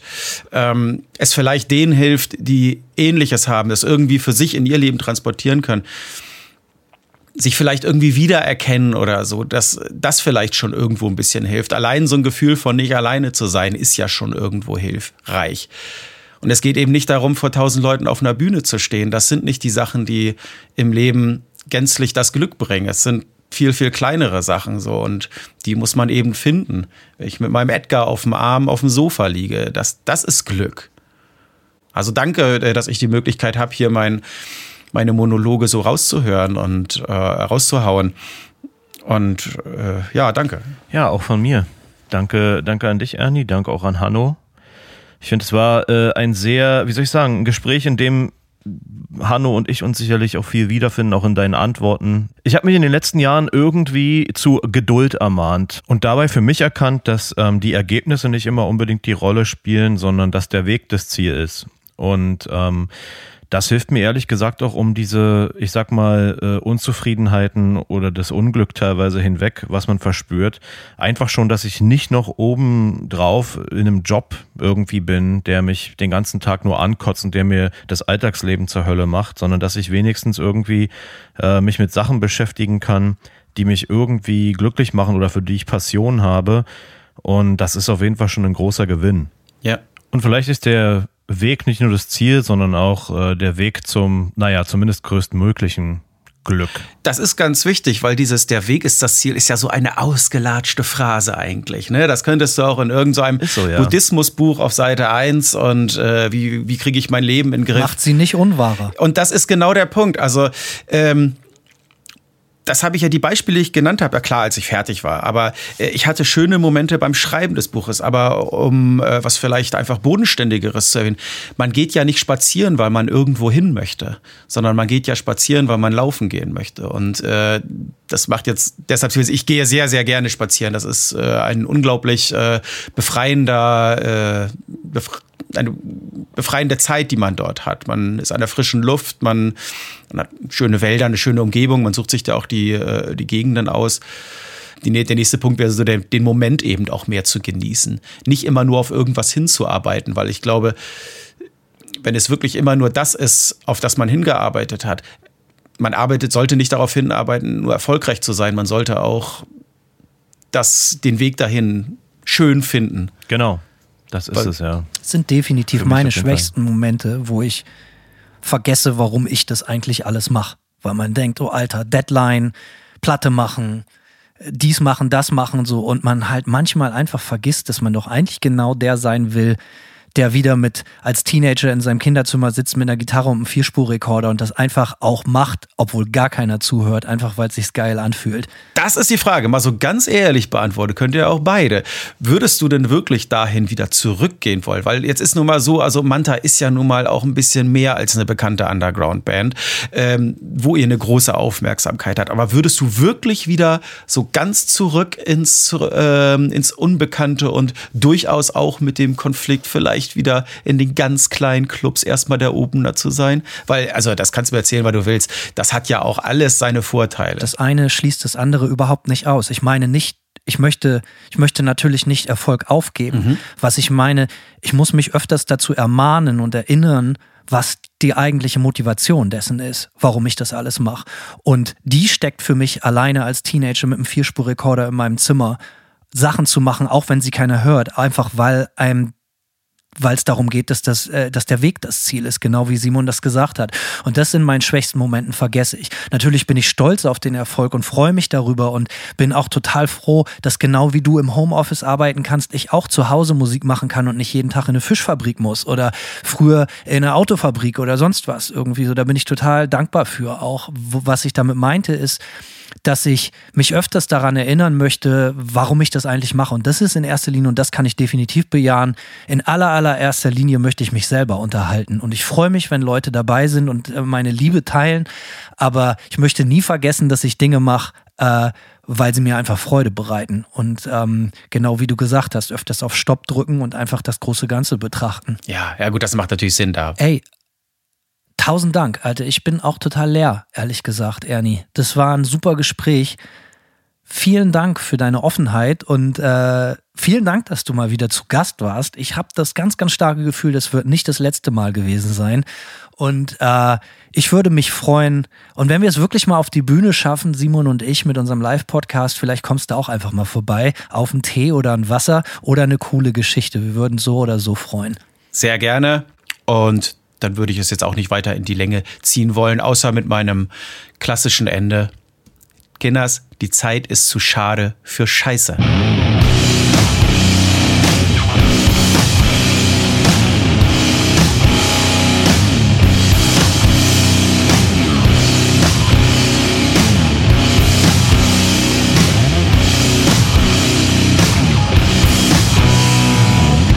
They serve one master. That is destruction.